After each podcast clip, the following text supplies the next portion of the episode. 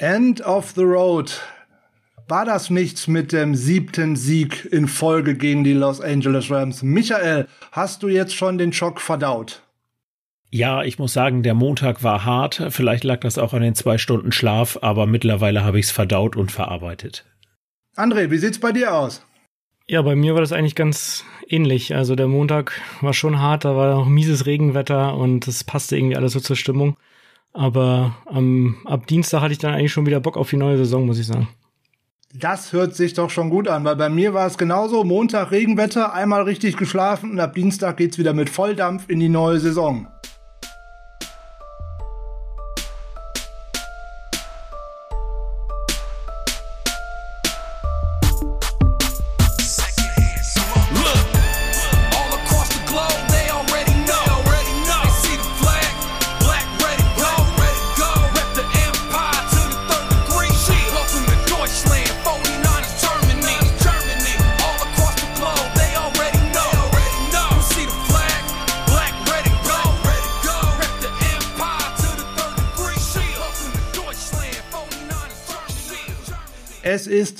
Donnerstag, Donnerstag der dritte, zweite und Donnerstag ist dann mal Niner Saddle, der 49ers Germany Podcast Zeit. Ein merkwürdiger Zeit, Donnerstag. Aber wir brauchten auch einen Moment, um das Ausscheiden unserer lieben 49ers bei den Rams zu verdauen. Und ja, dann gab es noch das ein oder andere Terminproblemchen. Also diese Woche dann tatsächlich erst einmal donnerstags. Ich bin äh, heute dann der Frank und mache dann auch den Moderator und ich bin aber Gott sei Dank nicht allein. Ich habe an meiner Seite wieder den Michael zwangsverpflichtet. Schönen guten Abend, Michael. Ja, schönen guten Abend, hallo.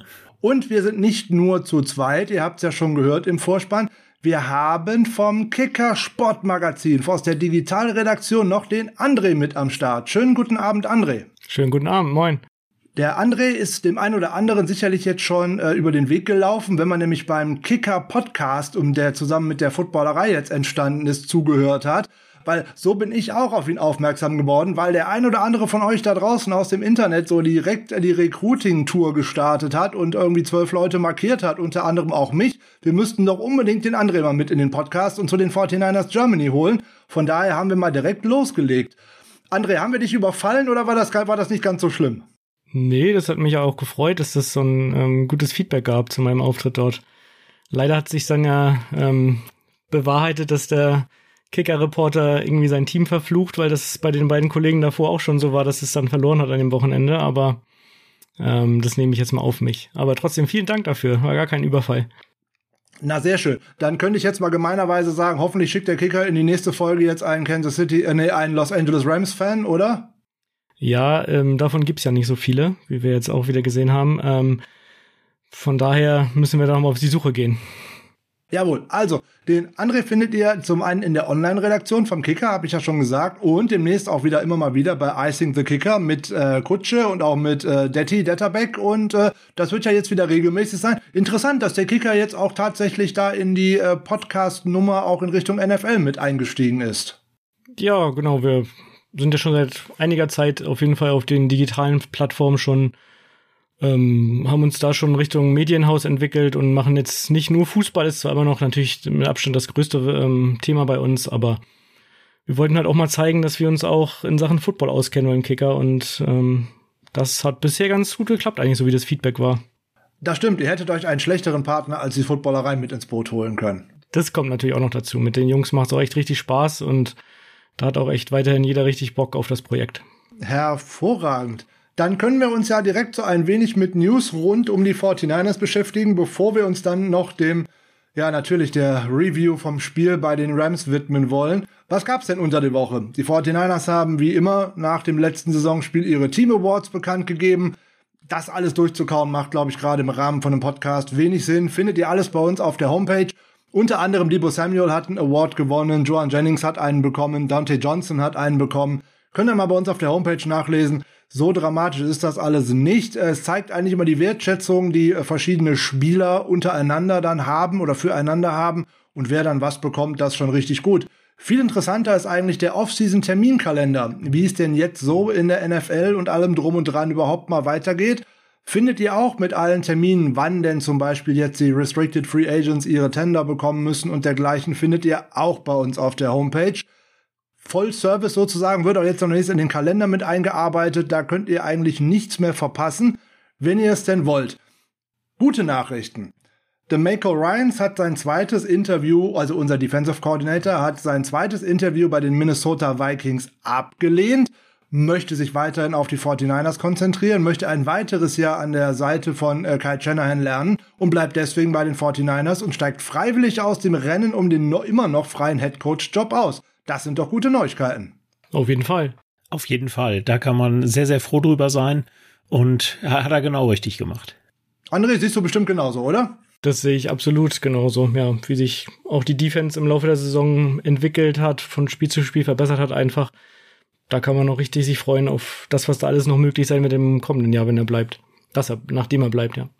Auf jeden Fall. So sind jetzt noch vier Coaches im Rennen bei den Minnesota Vikings, nämlich direkt zwei von den Rams, sowohl der Offensive als auch der Defensive Coordinator Kevin O'Connell und Raheem Morris. Dann noch der DC von den Giants, Patrick Graham und interessanterweise University of Michigan Coach Jim Harbaugh. Ja, der wird's, tippe ich. Der wird's, tippst du. Okay, André, hast du auch einen Tipp, wer es wird? Ja, ich würde auch auf Harbour tippen. Da kann man sich auch drauf freuen, glaube ich.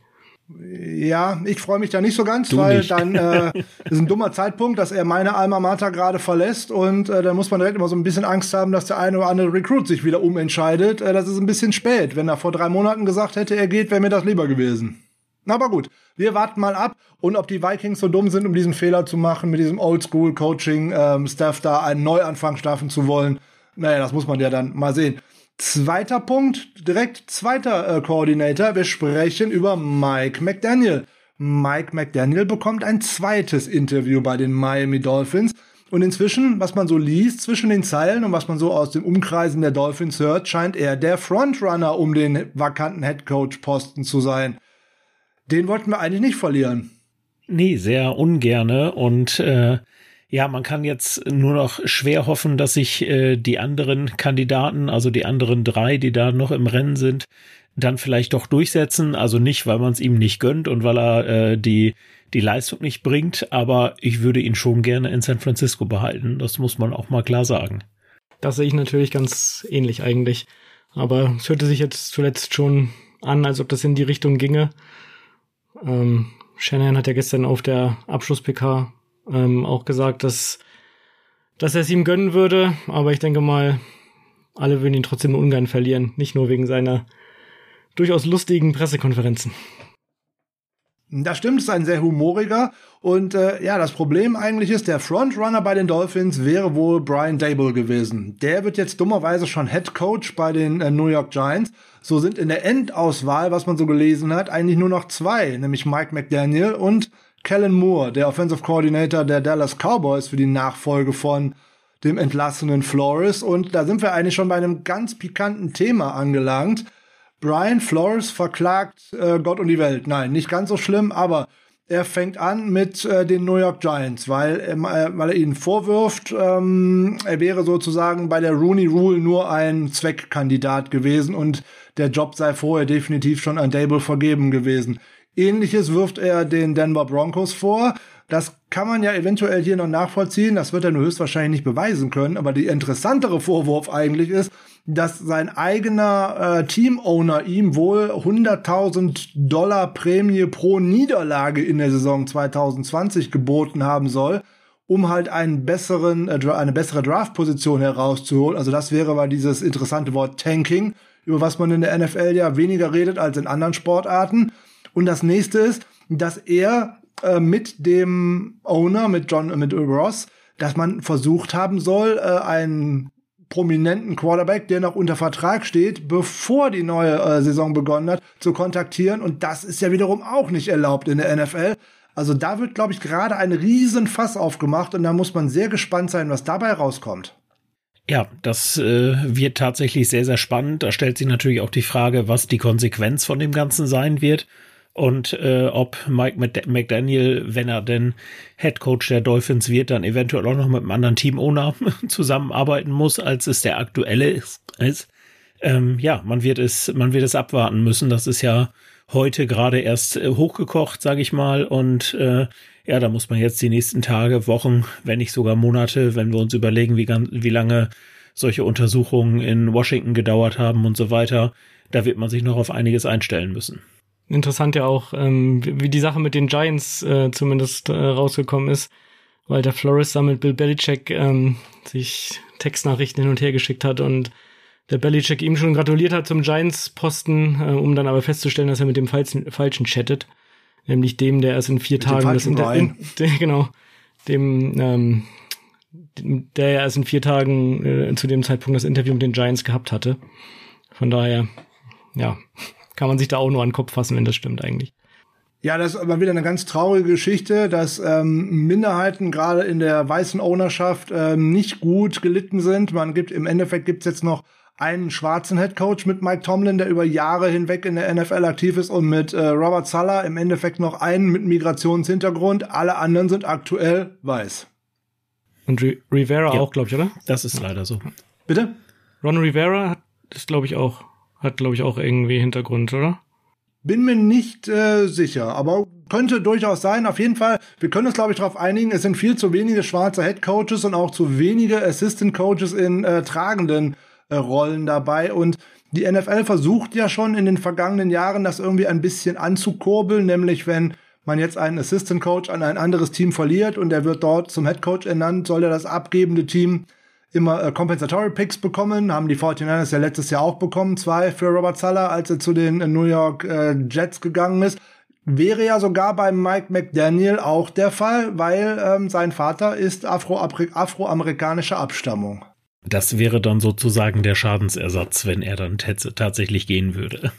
Äh, Schadensersatz ist gut. Da wird jetzt jeder schreien, prima, zwei weitere Picks am Ende der dritten Runde. Ja, aber du kriegst immer nur einen von diesen Compensatory Picks und äh, die 49ers bekommen in dieser Saison, also in diesem kommenden Draft, erstmal den zweiten von Saleh. Dann gibt's nächstes Jahr den für Martin Mayhew, weil der ja General Manager beim Washington Football Team, die ja heute ihren neuen Namen bekannt gegeben haben, bei den Commanders ja jetzt General Manager ist.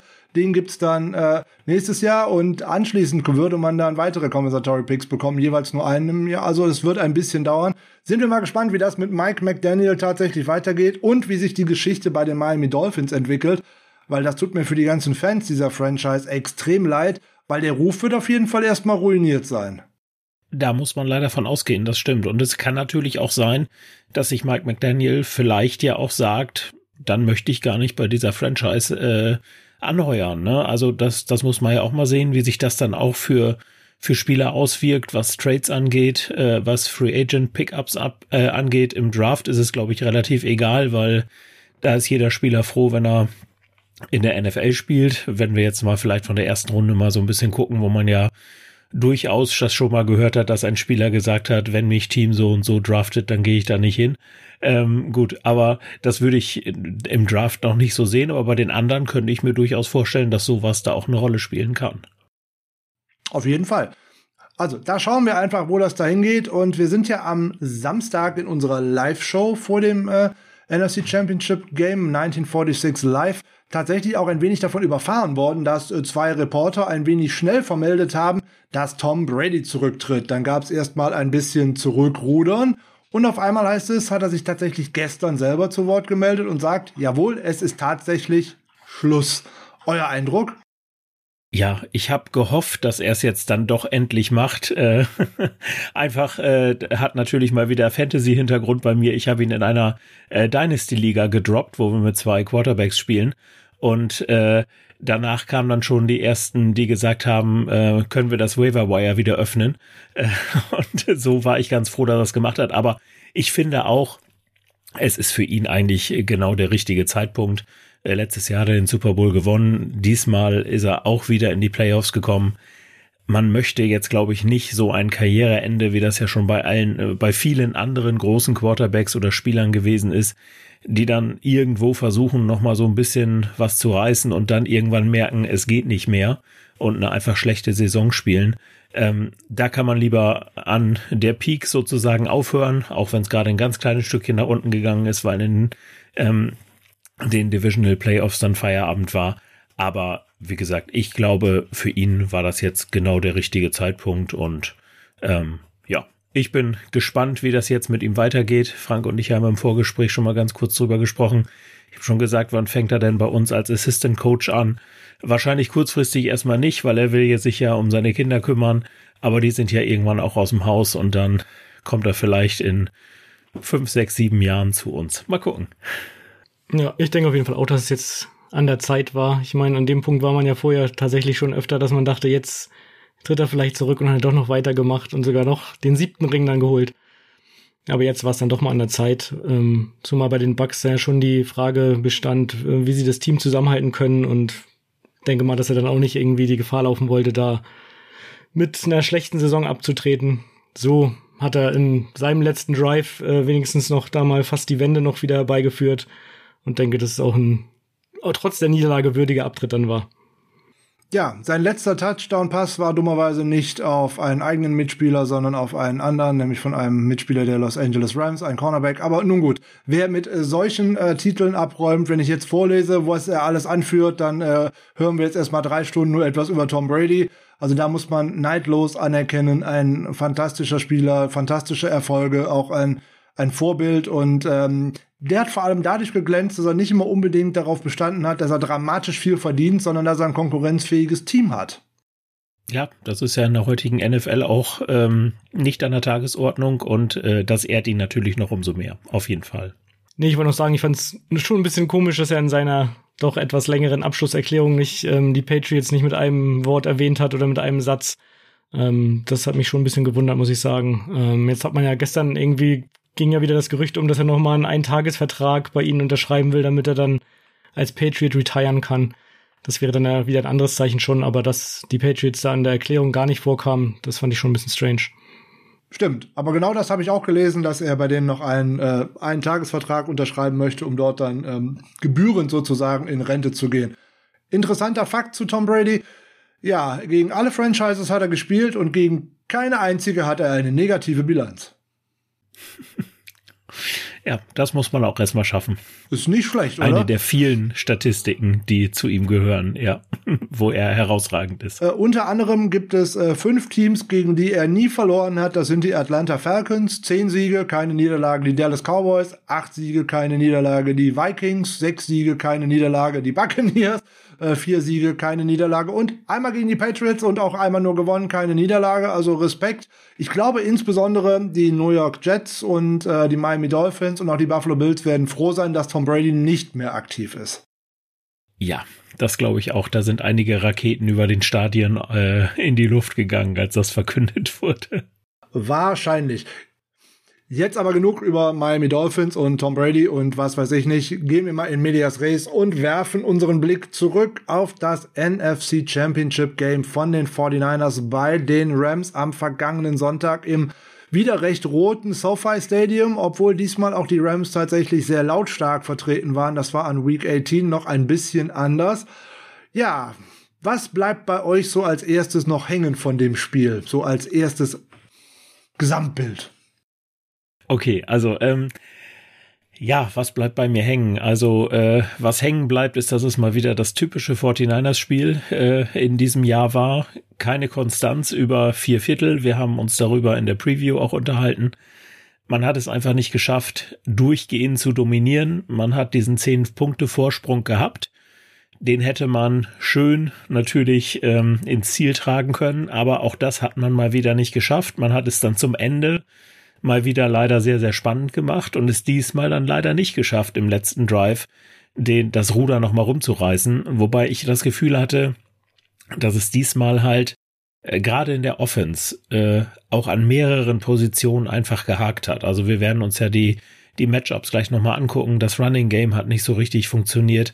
Äh, Passing Game okay, aber ähm, also das Receiving Game okay, äh, Passing Game ging dann so. Also wenn man sich die Statistik von Jimmy Garoppolo anguckt, 16 für 30, 232 Yards, zwei Touchdown, eine Interception. Ja, da muss man sagen, ist okay, hört sich auf den ersten Blick ganz gut an. Guckt man mal ein bisschen genauer, dann sieht man, dass er 61 seiner Passing Yards waren Yards after Catch. Also da hatte er im Grunde gar nichts mit zu tun. Und das ist natürlich dann äh, so eine Sache. Und das muss man ja leider auch sagen, was dann irgendwo doch hängen bleibt, ist einmal Jaquiski Tart mit dem, mit der nicht gefangenen Interception, die das Bild, die das Spiel sicherlich sofort, äh, das heißt sofort nicht, aber den Sieg näher gebracht hätte. Ja, und dann noch dieser weggeworfene Ball von Jimmy Garoppolo kurz vor dem Sack. Äh, ja, jetzt steht zwar schön, dass er in diesem Spiel nicht einmal gesackt wurde, ich hätte an der Stelle lieber einen Sack gesehen als äh, die Interception, weil dann hätte man zumindest im vierten Versuch es einfach nochmal probieren können. Aber ja, das ist so ein bisschen, bisschen das, was hängen bleibt. Aber wie gesagt, es ist bei mir, was so auch so an dem Montag, war es einfach erstmal so, dass ich mir gedacht habe, ah, jetzt hat man schon so weit geschafft und dann fehlt dieses äh, kleine Quäntchen Glück. Aber im Endeffekt muss man sagen, ich glaube, wenn man ganz ehrlich ist, haben es die 49ers in diesem Jahr weiter geschafft, als man das vermutet hat, auf jeden Fall. Und da waren viele enge Spiele dabei, wo man am Ende nochmal, trotz auch wieder einem schlechten Viertel, teilweise sogar zwei, äh, es doch irgendwie geschafft hat. Und dass dieses Glück nicht von Dauer sein kann, ist so, dass es dann natürlich gerade gegen die Rams passiert.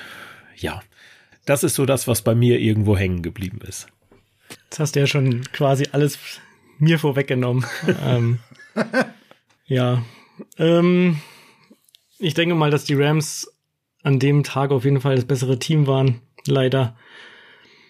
Trotzdem hat man irgendwie das Gefühl, dass es ja trotzdem drin gewesen wäre. Das, aber man weiß ja, hätte, hätte, bringt dann auch nicht weiter.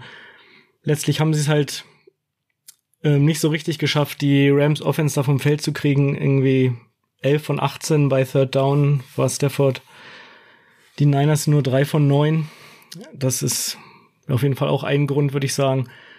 Dann hat das Run-Game nicht funktioniert und dann gab es eben dieses, diese Sequenz, wo sie erst nachdem äh, Mitchell da ganz äh, neun Yards rausgeholt hatte und dann haben sie es dann nicht geschafft, ein neues First Down rauszuholen. Dann gepantet bei Vierter und zwei. Dann kam dieser Mondball von Stafford, den Tat dann irgendwie fallen lässt. Direkt danach dann noch ähm, das Personal Foul von Jimmy Ward gegen OBJ. Dann, ja, da war das Momentum dann irgendwie komplett weg. Und dann kam die Offense ja noch zweimal aufs Feld, aber da ging dann ja irgendwie gar nichts mehr zusammen. Ähm, was dann natürlich wieder ein bisschen an Jimmy auch lag, aber ja, da hatte man dann irgendwie nicht mehr das Gefühl, dass da noch was gehen würde. Auch als sie nochmal den Ball nach dem, nach dem letzten Field Goal bekommen haben, da, naja, hat man natürlich insgeheim gehofft, dass doch noch mal was geht, wie ja schon davor in den Spielen auch immer. Aber letztlich hat ihnen dann das Glück diesmal nicht zur Seite gestanden einfach. Und wie ich am Anfang schon meinte, letztlich hat wahrscheinlich auch das an dem Team, äh, an dem Tag bessere Team gewonnen einfach. Ihr habt beide, glaube ich, schon richtige Eindrücke wiedergegeben. Mein Eindruck nach dem Spiel und auch schon während des Spiels war, dass man eigentlich mit seinen eigenen Waffen geschlagen worden ist. Die Rams haben das Spiel äh, an der Line of Scrimmage dominiert, auf beiden Seiten aus meiner Sicht. Sie haben ähm, Ballbesitz äh, dominiert. Sie hatten elf oder fast zwölf Minuten mehr den Ball als die 49ers. Mit langen Drives sind sie übers Feld gegangen, haben also die Defense der 49ers auf dem Feld, die Offense neben dem Feld gehalten. Und man hat dann tatsächlich wirklich geschafft, obwohl Garoppolo nicht gesackt worden ist, doch ordentlich Druck auf ihn auszuüben.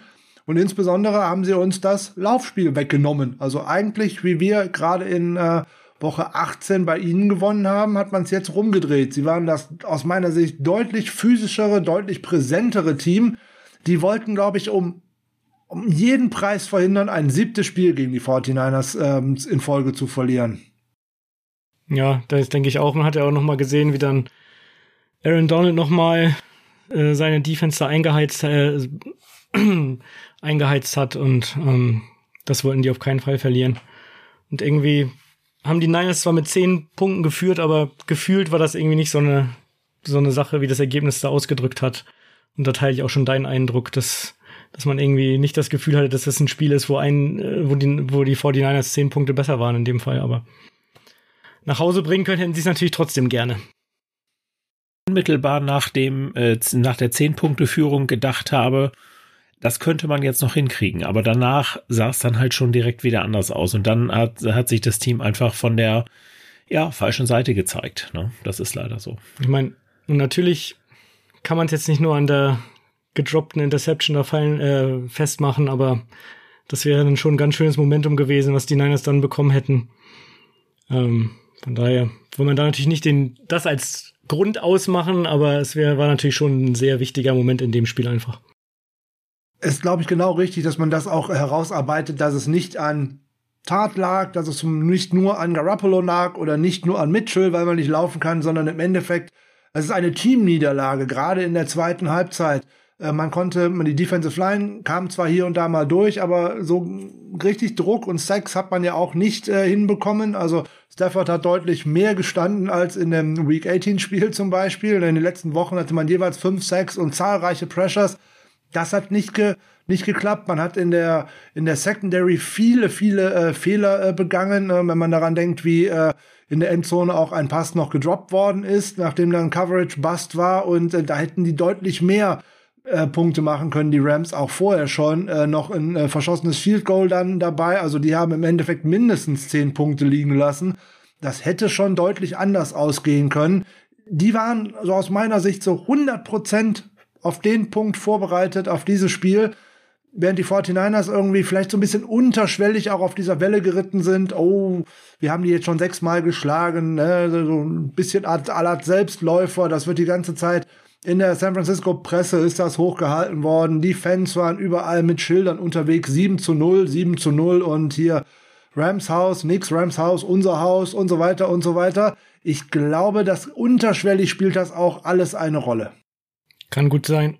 Ja, das glaube ich auch. Das kann, war vielleicht so, wir haben es ja ganz oft kritisiert, gerade bei den Seattle-Spielen, wo man da als Favorit reingegangen ist. Ich meine, so extrem wie gegen Seattle war es sicherlich nicht weil die Rams natürlich auch ein anderes Kaliber sind und das Spiel auch ein anderes ist als äh, so ein in Anführungszeichen normales Regular Season Spiel, wenn auch innerhalb der Division.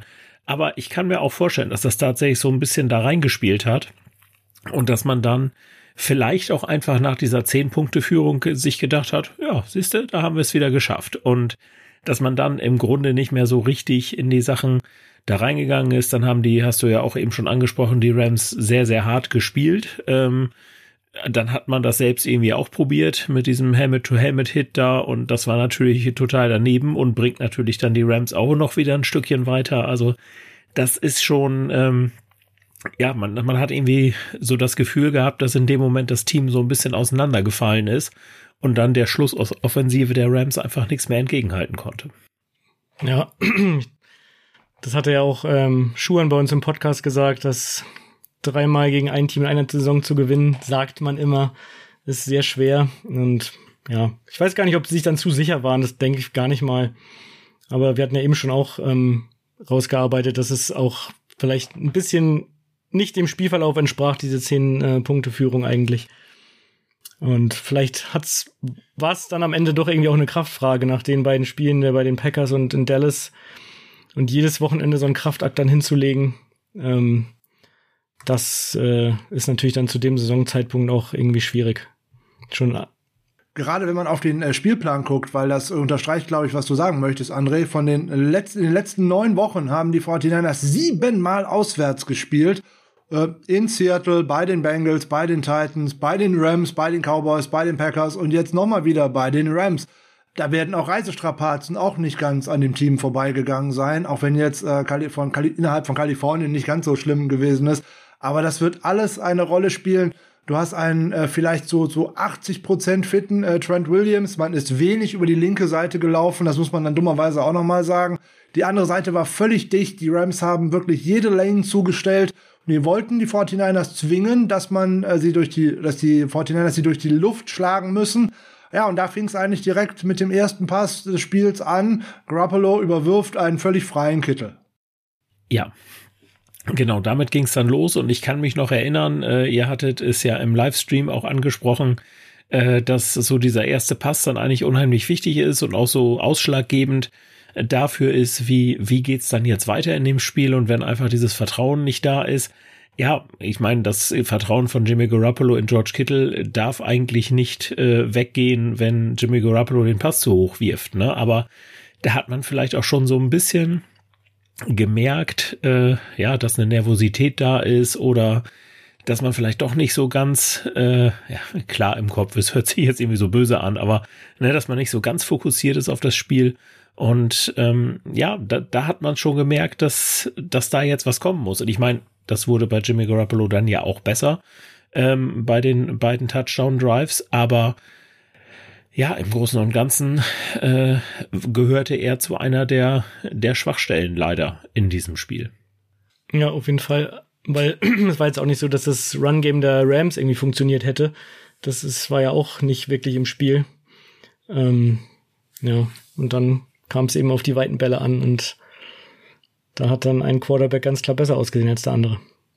Am Ende zumindest, als es drauf ankam. Weil du das, wie du schon sagtest, die, die erste Halbzeit war ja, war ja in Ordnung von Garoppolo. Da konnte man ja nicht meckern, aber am Ende, wie so oft dann in den, im vierten Quarter, ich hatte es jetzt nochmal im Vorlauf gelesen, in, in all seinen sechs Playoff-Spielen kommt Garoppolo im vierten Quarter auf ein Passer-Rating von 28,0.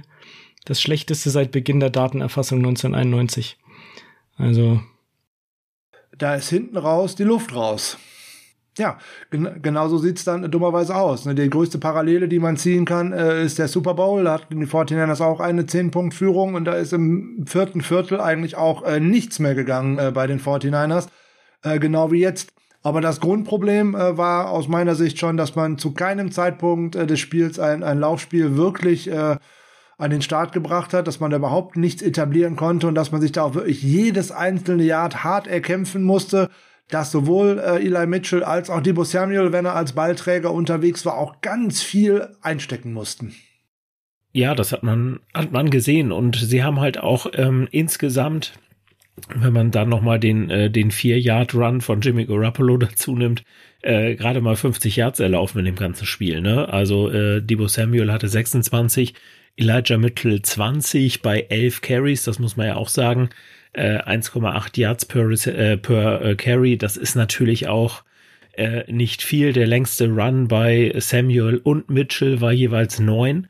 Ja, das ist nicht viel, ne? Und ähm, das hat ja eigentlich die, die 49ers so in den letzten Wochen dann auch immer ausgezahlt, ne? Dass man sagt, ähm, und man hat ja insbesondere gesagt, wenn wir 40 Mal im Spiel laufen, äh, dann sieht's gut aus für uns. Ja, wir sind 50 Mal gelaufen in diesem Spiel und es sah nicht gut aus.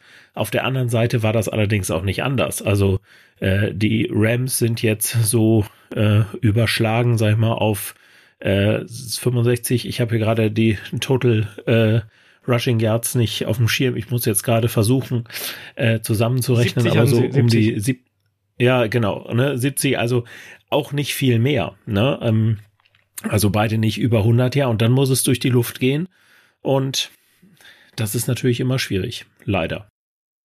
Ja, da stehen auf der einen, auf der einen Seite 337 Yards und auf der anderen 232 Yards. Bis ins vierte Viertel war das ein hervorragendes Spiel von Garoppolo, weil Passer Rating von fast 125. Ja, und dann ist er in dem finalen Stretch, wo es drauf ankommt, bei drei, bei neun Plays, bei einem Passer Rating von 4,8. Das wäre erfolgreicher gewesen, wenn er den Ball jeweils nur in den Boden geworfen wäre. Dann wären es nämlich ein 27 gewesen. Ja, das war ja auch leider schon wieder so, wo er da ein paar Mal gescrambled hat und dann dachte man, oh, jetzt wirf ihn bitte nicht. Und bei jedem Wurf dachte man schon wieder, das war's jetzt. Und die, den einen Ball ähm, hätte Ramsey ja auch fangen müssen eigentlich. Ähm, ja, das war schon, was, dann war das schon wieder etwas äh, besorgniserregend leider. Und ja, wie du ja schon gesagt hast, ähm, die Time of Possession war da halt leider viel zu sehr in Richtung der Rams, die ja am Ende keine Timeouts mehr hatten, nachdem McVay zweimal äh, da die rote Flagge geworfen hat, was sie jeweils ein Timeout gekostet hat, aber davon, da konnte man ja leider überhaupt nicht von profitieren dann im letzten Viertel. Weil egal, was man versucht hat in der Offense, ging halt leider gar nichts mehr. Egal, ob auf dem Boden oder durch die Luft. Hat natürlich mit Garoppolo zu tun, hat natürlich mit der O-Line zu tun, hat mit Eli Mitchell zu tun. Der hat mir in dem ganzen Spiel, außer in den drei Passing-Szenen, äh, überhaupt nicht gefallen. Der wirkte weder spritzig noch explosiv, noch hat er aus meiner, aus meiner Sicht die richtigen Entscheidungen getroffen. Weil der ist immer da reingelaufen, wo eigentlich schon Leute waren. Da war die ein oder andere Lane, war frei. Aber die hat er diesmal irgendwie nicht gefunden. Er hatte keine gute Vision. Und da frage ich mich, warum man dann ein ganzes Spiel an einem äh, Running Back festhält, während man zwar Jeff Wilson nicht als Alternative gehabt hätte, aber es wäre ein Trey Sermon da gewesen, den man hätte bringen können. Man hätte einen Trenton Cannon zur Not nochmal den Ball in der Hand drücken können. Allein um mal etwas anderes zu äh, versuchen, wenn man schon sieht, dass drei Viertel lang eigentlich über Eli Mitchell wenig passiert. Nichts gegen Eli Mitchell, weil er hat eine hervorragende Saison gespielt für einen äh, Sechstrunden-Pick, gar keine Frage, die Entdeckung der Saison. Aber in diesem Spiel und auch in Green Bay schon war er irgendwie nicht der Mitchell, den wir aus den Spielen vorher kannten. Ja, man hatte irgendwie so ein bisschen das Gefühl, äh, dass ihm die Kälte in Green Bay zugesetzt hat und äh, dass er das äh, im Grunde so ein bisschen ja vielleicht mitgenommen hat. Ich habe das, also ich habe mir das All 22 noch nicht angucken können, aber ich äh, glaube dir das natürlich, was die äh, was die freien, freien Lanes angeht. Ja, ähm, es ja, es war halt einfach äh, wenig, ne, was was er da geschafft hat. Wir haben es eben angesprochen, 1,8 Yards per Carry. Das kennen wir von ihm deutlich anders. Aber, und da sieht man ja auch, dass es bei Samuel waren es 3,7 Yards, war es auch nicht viel mehr, weil die Rams eigentlich dieses Run-Game sehr, sehr gut verteidigt haben. Und vielleicht muss man dann auch sagen, äh, schafft es dann Rookie auch nicht zu sagen, ähm, so und da, das konter ich jetzt irgendwie, was mir die Defense da zeigt. Ähm, und gut, dann ist es aber aus meiner Sicht auch Aufgabe äh, von Shanahan, das zu machen. Und äh, Outside Zone habe ich relativ wenig gesehen. Äh, ging tatsächlich immer durch die Mitte. Vielleicht hätte man das ein bisschen mehr probieren können. Was mich bei ihm sehr gefreut hat, waren die 50 Receiving Yards äh, in drei Versuchen oder in drei gefangenen Bällen, drei von drei sogar. Ähm, das gibt natürlich dann auch schon Ausblick machen wir vielleicht am Ende noch mal ein bisschen, aber äh, für die Hoffnung für die nächste Saison, dass er da auch so gut äh, so gute Leistungen zeigen kann. Aber ich gebe dir schon recht, also war sicherlich nicht eins seiner besten Spiele. Ja, von, von Debo hat man dann ja halt am Ende fast gar nichts mehr gesehen. Ich meine, den Touchdown im, im, in der ersten Hälfte macht er dafür quasi alleine. Ich meine, wie geil war das? Ähm, aber am Ende dann natürlich irgendwie schon auch ein Bild dieses Abends, wie er mit seinem Handtuch dann da sitzt und von OBJ getröstet wird. Ja, das konnte er dann einem schon leid tun, nach, dem, nach der Saison einfach. Definitiv. Jetzt muss man auf der anderen Seite mal anerkennen, was die Rams Defense dort äh, geleistet hat. Die haben die 49ers tatsächlich nur zu zwei richtig erfolgreichen Runs bei 20 Carries runtergehalten. Alles andere war um ein, zwei Yards plus minus um die Line of Scrimmage herum. Nur zwei tatsächlich über drei Yards. Das war ganz wenig. Das sind die zweitwenigste oder der zweitgeringste äh, Rushing Success überhaupt von einer Saison. Zehn Prozent, äh, die eine Defense nur zugelassen hat. Also die waren hervorragend. 2,5 Yards per Carry zugelassen. Expected äh, Yards per Carry wären 3,3 gewesen. Das wäre auch nicht gut gewesen. Ein First Down nur über den Lauf zugelassen. Yards before Contact minus 15. Wow, Success Rate 10%. Alles ähm, Saisonbestwerte. Also da hat die Defense alles rausgeholt, was sie hatte. Hat natürlich hinten auch das ein oder andere Mal etwas entblößt, was wir aber einfach nicht ausgenutzt haben. Michael, du hast vollkommen richtig die schönen äh, Yards von äh, Eli Mitchell angesprochen, die er gemacht hat. Bei zumindest bei einem Mal war der Pass in die Flat, wo Mitchell war völlig daneben, weil ein Brandon Ayuk war völlig frei, aber das hätte ein tiefer Ball werden müssen und den hat Garoppolo sich da dummerweise mal wieder nicht getraut, weil das wäre auch ein Touchdown gewesen. Da wäre weit und breit niemand mehr gewesen, der das hätte aufhalten können. Ja, das äh, haben wir ja schon häufiger mal gesehen, dass er dann den freien Spieler nicht so wirklich ähm, sieht. Ähm, vielleicht war er einfach äh, noch nicht dran, sozusagen, äh, als er dann seine Anspielposition durchgegangen ist. Und vielleicht hat ihn ja der Daumen auch beeinträchtigt. Der wird jetzt ja auch operiert und ähm, vielleicht hat er sich deshalb, also vielleicht nicht beeinträchtigt beim Wurf, aber vielleicht hat er sich deshalb einfach nicht zugetraut. Vielleicht hatte er auch aus dem äh, Spiel äh, gegen die Packers noch die Interception irgendwie im Hinterkopf, äh, die er da zu kurz geworfen hat man weiß es nicht, was da alles so eine Rolle gespielt hat. Aber klar, aber du hast das in anderen Podcast-Folgen, Frank, auch schon immer angesprochen. Du wirst eigentlich in jedem Spiel, äh, in jedem, oder was heißt nicht in jedem Spiel, aber äh, nicht in jedem Spielzug, aber im Spiel immer mal wieder einen völlig freien Spieler finden, der vom Quarterback nicht angeworfen wird. Äh, und das ist nicht nur bei Jimmy Garoppolo so, sondern das ist bei vielen anderen oder bei allen anderen Quarterbacks auch der Fall es hängt halt an den Reads und wir wissen alle nicht, wie das Playbook von Kyle Shanahan aussieht. Und wenn Brandon Ayuk in dem Moment der vierte Read war und der zweite war Elijah Mitchell und der stand einigermaßen frei, dann geht der Ball da nun mal hin. Äh, das lässt sich aus meiner Sicht nur nur schwerlich verhindern, gerade weil er dann ja auch noch schön dicht dran war. Ne? Da kriegt man dann ein paar Yards gemacht, ohne, ähm, sagen wir mal, groß ins Risiko zu gehen. So kann ich es mir je, jedenfalls einigermaßen erklären. Einmal hat er, einmal hat er ja Ayuk ähm, getroffen, da wo der dann leider von ein bisschen die Balance verloren hatte an der Seitenlinie dann Ausgetreten ist, weil ich glaube, der wäre auch weg gewesen in der Szene.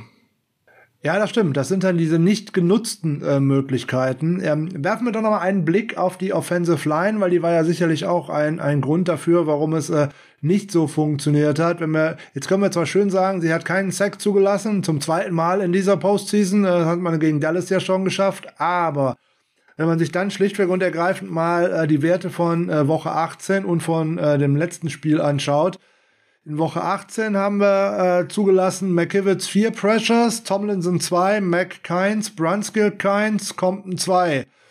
So, wenn ich jetzt vorlese, wie es am vergangenen Sonntag gewesen ist, hört sich das schon ganz anders an. Williams 5, Tomlinson 4, Mac 1, Brunskill 2, Compton 3. Ja, man hat nahezu doppelt so viele Pressures abgegeben wie in Woche 18. Ja, und bei den letzten neun Dropbacks, also sprich bei den letzten neun, ähm, neun Spielzügen von den 49ers, stand er tatsächlich bei sieben von diesen neun Dropbacks, aber unter heftigem Druck. Und äh, ja, in den drei Vierteln davor waren es dann tatsächlich nur in vier von 22. Ja, ja, das hat sich, äh, das hat man dann auch auf dem Platz gesehen, ne? Und am Ende war es dann ja kurz vor dem Sack, äh, als Aaron Donald da durchgegangen ist. Und wenn man sich da kombiniert zu den Zahlen, die du dir gerade mal angeguckt hast, ähm, sich das mal anguckt, äh, die Pro Football Focus Ratings im Pass Blocking, keiner der Offensive Linemen war da oberhalb von 70. Und ähm, das ist natürlich auch schon äh, ja, nicht das, was wir kennen. Und ähm, klar, man hat die Sex nicht zugelassen, überhaupt gar keine Frage, aber ähm, wir reden ja nicht nur über Sex, die dem Quarterback Probleme machen, äh, weil er den Ball äh, beziehungsweise weil man Yards verliert, sondern viel gefährlicher sind ja im Grunde die, äh, die Pressures, die ja eine schnelle Entscheidung des Quarterbacks fordern, die auch immer zu Fehlern führen kann. Und das war einer der, ja, ganz ganz erheblichen Probleme, die wir hier gesehen haben. Und wenn man sich diese Ratings mal im, äh, im Pass-Blocking anguckt, dann sind die schon schlecht, aber noch schlechter werden die Ratings, äh, wenn wir in die True Pass Sets gucken, also auf das, wo es auch wirklich beabsichtigt war zu, äh, zu, äh, zu passen. Da ist Alex Mack mit 63,8 als Rating noch der beste. Äh, und danach ist der beste, der zweitbeste ist Daniel Brunskill mit 44,8 7,7. Ah, das war schon, also Laken Tomlinson der absolut schlechteste mit 5,2. Gut, vielleicht möchte er das machen, damit ihn kein anderes Team jetzt haben will und er nächstes Jahr auch nochmal in San Francisco spielen kann. Aber ich glaube nicht, dass das so eine äh, Business Decision da auf dem Platz ist. Aber nein, die O-Line hat einfach in diesem, gerade in diesem Spiel nicht das gezeigt, was sie in den letzten Spielen eigentlich gemacht haben. Nämlich, dass sie gut sein können. In diesem Spiel waren sie leider alles andere als gut. Wobei der Gegner natürlich auch da einiges zu bieten hatte. Äh, da muss man auf jeden Fall natürlich, mal. Äh, aber das hatten sie in Woche 18 auch. Äh, keine Frage. Aber wenn wir exemplarisch äh, zum Schluss äh, über Garoppolo einmal über die Interception zum Schluss äh, sprechen, wenn man da eigentlich sieht, wie diese ganze Pocket zusammenbricht, weil Aaron Donald kommt wie ein Wilder durch die Mitte. Von der Quarterback ausgesehen, äh, rechten Seite kommt Leonard Floyd rüber. Dann läuft er im Endeffekt fast in Von Miller rein. Und wenn man dann sieht, dass tatsächlich nur ein Passempfänger der 49ers auf der linken Seite ist, nämlich Hasty, und alle anderen vier, da ist George Kittle unterwegs, da ist Debo Samuel unterwegs, äh, Brandon Ayuk und Joan Jennings, die sind alle ganz weit rechts draußen. Und jetzt kommt's. Jetzt sagen immer alle, warum wirft ihr nicht zu irgendwem jemand? Keiner von denen hatte 30 Zentimeter Separation. Die waren alle dicht. Die waren tatsächlich alle gecovert. Jetzt hätte man sich gewünscht, Jimmy Garoppolo wirft den Ball irgendwie auf die Tribünen oder so. Aber das macht er einfach nicht. Das hat er noch nie gemacht. Ähm, ja, Und dann kommt's, wie es kommen musste. Dieser komische Shovel Pass, mehr oder weniger, über einen Hasty, der ohnehin nur ein bisschen größer ist als ein Feuermelder. Wie sollte der den fangen? Das ist ja lächerlich. Und ja, dann kommt es, wie es kommen muss. Und eigentlich der Spieler, nämlich Williams, über den man eigentlich seine ganze Offense hätte aufbauen sollen im Passspiel, der macht die Interception und wird zum Helden. Da hast du leider, das hast du vollkommen richtig zusammengefasst. Ich habe auch im ersten Moment habe ich mir gedacht, warum fängt Hasty diesen Ball nicht? Ähm, weil es in den ersten Fernsehbildern so aussah, äh, als wäre das durchaus möglich gewesen. Aber ich habe es mir dann in der Wiederholung nochmal angeguckt und äh, auch zwei, dreimal. Ja, das war einfach, ich, ich würde es noch nicht mal als Shuffle Pass bezeichnen. Das war so ein bisschen, sag mal, Hail Mary oder über fünf Yards oder sowas. Also einfach nur weg in der Hoffnung, dass äh, irgendjemand den Ball fängt. Und das zu einem Zeitpunkt, wo man vielleicht mit einem Force Down noch irgendwie hätte was machen können. Also aus meiner Sicht muss man da den Sack nehmen und gucken, wie es, wie es weitergeht. Ja, sehe ich auch ganz genauso. Auch wenn es schwer fällt vielleicht, aber das hätte das Spiel dann, hätte, hätte man wenigstens noch einen Versuch gehabt.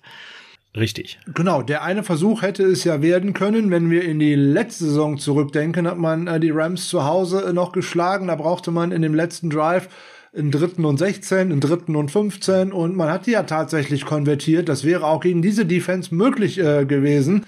Nur ich glaube, die 49ers Offense war auch einfach mental leer. Da war einfach im vierten Viertel einfach der Akku leer oder beziehungsweise der Stecker war gezogen. Ähm, die wirkten alle recht leblos.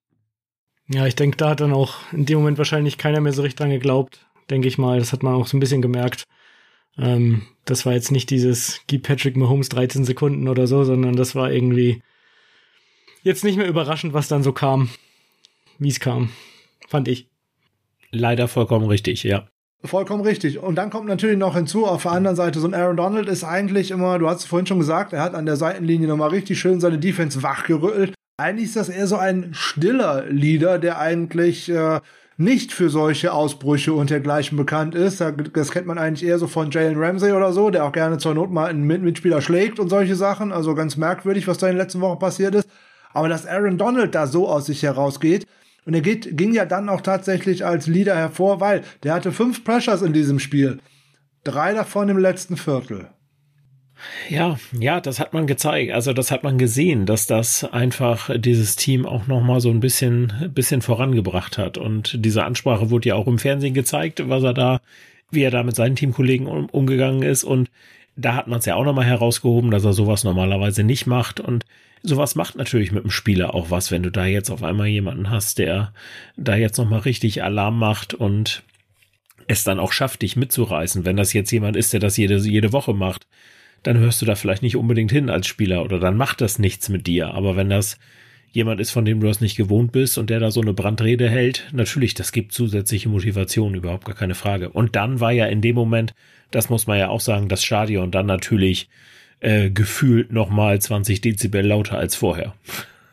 Auch da könnte man auf die Idee kommen, den ganzen äh, 49ers Faithful ist mit äh, dieser Sequenz von ich kann aus äh, zweiter und eins und dritter und zwei kann ich keinen First Down machen, ich pante beim vierten äh, plus anschließend gedroppte mögliche Interception plus diese 45 Yards, die ich dann dank der Strafe abgegeben habe, nämlich genau in dieser Sequenz nicht nur das Spiel gekippt, sondern eigentlich auch den Zuschauern der Stecker gezogen worden ist. Da war nämlich auf einmal tatsächlich auch wieder Rams Haus angesagt und eigentlich die 49ers-Fans waren recht ruhig. Jetzt haben wir über das Pass-Blocking äh, der Offensive Line gesprochen. Wenn wir mal auf das Run-Blocking generell mal schauen, da wird's ja richtig übel, weil eigentlich die Spieler, die man dort oben erwartet in diversen Bewertungen, dafür muss ich jetzt sozusagen die Tabelle drehen, möchte ich diese Jungs oben sehen, weil unsere verlässlichsten Passblocker in dieser Saison sind eigentlich eben Trent Williams, Laken Tomlinson, äh, Brandon Ayuk, George Kittle und auch äh, Kyle Juszczyk. Dummerweise sind das genau die Jungs, die alle keinen guten Tag beim Run-Blocking erwischt haben, insbesondere nicht George Kittle und Kyle Juszczyk. Ja, kann sich, äh, kann man leider nur bestätigen. Der einzige, der da noch einigermaßen gut aussah bei, äh, bei Zone Runs, äh, war Daniel Brunskill. Ähm, zumindest was die Ratings angeht, aber nein, äh, da gebe ich dir, gebe ich dir vollkommen recht, dass äh, ja, das, das war echt schon hart und man hat gesehen, haben wir ja schon gesagt, auf beiden Seiten des Balls hat das Run-Game nicht funktioniert, aber natürlich, wenn dann alles da so reinspielt, ne, der, der Running Back trifft die falsche Entscheidung, die O-Line blockt nicht richtig, ja, dann kann das so ein Run-Game natürlich echt mal zum Erliegen bringen und ja, was will man machen? Also, ja, es war einfach, einfach Mist und ich, mir fällt jetzt auch nichts ein, wo ich jetzt sagen würde, hätte man das und das besser gemacht, dann wäre das und das passiert. Ähm, das ist für mich ganz, ganz schwer zu beurteilen, weil ich einfach gesehen habe, dass da so eine starke Rams D-Line, äh, ja, D-Line äh, dann halt stand und im Grunde alles richtig gemacht hat und damit das Ganze unterbunden hat. Schauen wir auf unsere Receiver. Da waren ja hier und da tatsächlich mal ganz gute Ansätze zu sehen. Debo Samuel zum Beispiel, äh, Brandon Ayuk, ähm, Elijah Mitchell, die waren ja grundsätzlich gar nicht so schlecht aufgestellt, wenn denn mal ein Ball in diese Richtung gekommen ist. Äh, wir hatten in der Preview und auch in unserer schönen ähm, Live-Sendung rausgearbeitet, hey, die Rams Defense hat klare Schwachpunkte. Das ist der Linebacker Troy Reader in der Mitte. Gegen den muss ich meine Matchups fahren. Das wäre äh, ein Nick Scott gewesen, das wäre ein Eric Weddle gewesen im Passspiel. Das hat ja sogar auch hier und da funktioniert. Das war ein definitiv auch ein Darius Williams. Auch da hätte man viel mehr drüber gehen müssen. Hat man dummerweise nicht getan. Die 49ers haben schlichtweg und ergreifend ihre möglichen Matchups einfach nicht ausgespielt. Die Möglichkeiten waren da. Ja, genau. Das ist, das ist nicht gelungen und ähm, ja, gerade über äh, Troy Reader hat man, äh, sag mal, einiges geschafft an Yards, insgesamt 87. Ähm, das wäre natürlich super gewesen, wenn man das noch ein bisschen, bisschen weiter aus, äh, ausgebaut hätte. Ähm, Darius Williams hat 44 Yards zugelassen, Eric Weddle 41. Dann wird's weniger. Also ähm, äh, Leonard Floyd hat nochmal gegen Debo Samuel 44 Yards abgegeben, aber ja, äh, man hätte sich wirklich gewünscht, dass man das, was da funktioniert hat, ähm, ja, dass man das noch ein bisschen mehr ausbaut, aber da war natürlich dann auch wieder da die Pass Protection in der äh, O-Line das Problem. Wir haben über die äh, Pressures gesprochen und wenn Jimmy Garoppolo dann unter Druck kommt und der Receiver es dann doch noch nicht geschafft hat, sich vollständig frei zu laufen oder das zumindest noch nicht klar zu sehen ist, dann führt das halt schnell zu einer Incompletion. Ne? Das, äh, das muss man halt so sehen und es wäre schön gewesen, wenn man, gerade wir, ihr habt ja auch in der, oder wir haben in der Preview und ihr dann im Livestream noch viel über Brandon Ayuk gesprochen. Das war eigentlich auch äh, am Ende natürlich nicht so viele Yards äh, gemacht, aber das war eigentlich der Spieler, der aus meiner Sicht so den Unterschied macht. Und André hat es eben schon angesprochen, wenn er diesen, wenn er da sein Gleichgewicht ein bisschen hält an der Seitenlinie und dann, dann läuft er da durch, ne? Aber das sind so diese, diese typischen Geschichten, wo auch dieses, ja, ich, ich nenne es einfach mal Pech in dieses Spiel ein bisschen reingespielt hat. Ähm, Ayuk geht da ins Aus, ähm, dann fängt äh, Jakiski Tat diese Interception nicht und so weiter. Das sind natürlich auch solche Sachen, wo man einfach sagen muss, ja, gut, da kannst du dann auch nichts mehr machen. Ne? Also es ist halt schwierig, ja. Andrea, welchen Eindruck hattest du von den äh, Receivern? Ich hatte immer das Gefühl, da müsste viel mehr gehen, aber irgendwie Separation war dann nicht häufig äh, zu bekommen, insbesondere über die Mitte. Wie gesagt, Reader, Weddle, Scott, irgendwie hat man die Matchups nicht gefunden. Nee, das stimmt. Ähm, Scott hat ja noch einmal noch den mächtigen Hit gegen Samuel ausgeteilt, ähm, dem da auch kein Gefallen getan wurde mit dem Pass. Ähm, das spielt ja dann das, was du, ähm, äh, was du gesagt hast, da, da wurde das nicht so richtig ähm, geschafft, da den Raum zu finden. Also ich hätte auch bei Ayuk noch das, ähm, die meiste Hoffnung gehabt, dass da noch mehr geht. Und bei ein, zwei Szenen hat man es ja gesehen, dass da noch mehr gegangen wäre. Aber letztlich war das halt zu wenig einfach. Glaubst du auch, dass es schon eigentlich damit losging, dass, wie gesagt, wir haben vorhin schon mal gesagt, der erste Pass auf Kittel, das hat schon nicht funktioniert. Garoppolo wird nervös und das hätte die ganze Nummer eigentlich schon öffnen müssen. Wenn man da mit dem Pass direkt einen großen Raumgewinn erzielt und vielleicht anschließend noch mit ein, zwei weiteren die Rams dazu zwingt, weiter oder mehr Leute in die Coverage zu zwingen, um dadurch dann äh, sein Laufspiel zu öffnen, das hätte doch der Weg für die 49ers sein müssen. Ja, auf jeden Fall. Das war da ging es schon früh los, ähm, dass er den Pass dann überworfen hat. Und da war dann das Vertrauen dann nicht mehr so groß vielleicht schon. Ähm, auch bei der bei der Szene ähm, vor dem mit, vor dem Field Goal, mit dem sie dann in die Halbzeit gegangen sind, Da wäre ja eigentlich auch noch ein Pass, sag ich mal, in die Endzone drin gewesen. Da hat, war das Vertrauen in Jimmy dann auch schon nicht mehr da äh, von Seiten Shanahan, denke ich. Also da wäre schon noch ein Wurf gegangen. Da haben sie dann das Field Goal gleich genommen. Ähm, ja, wie du sagst. Leider hätte man da gleich einen etwas anderen, ähm, etwas anderes Momentum reinbringen können, auch in das Passspiel, wenn, wenn der auf Kittel da nicht überworfen wird. Ja, so steht dann am Ende äh, George Kittle wieder nur mit zwei Receptions da und 27 Yards und einem schönen Touchdown, keine Frage.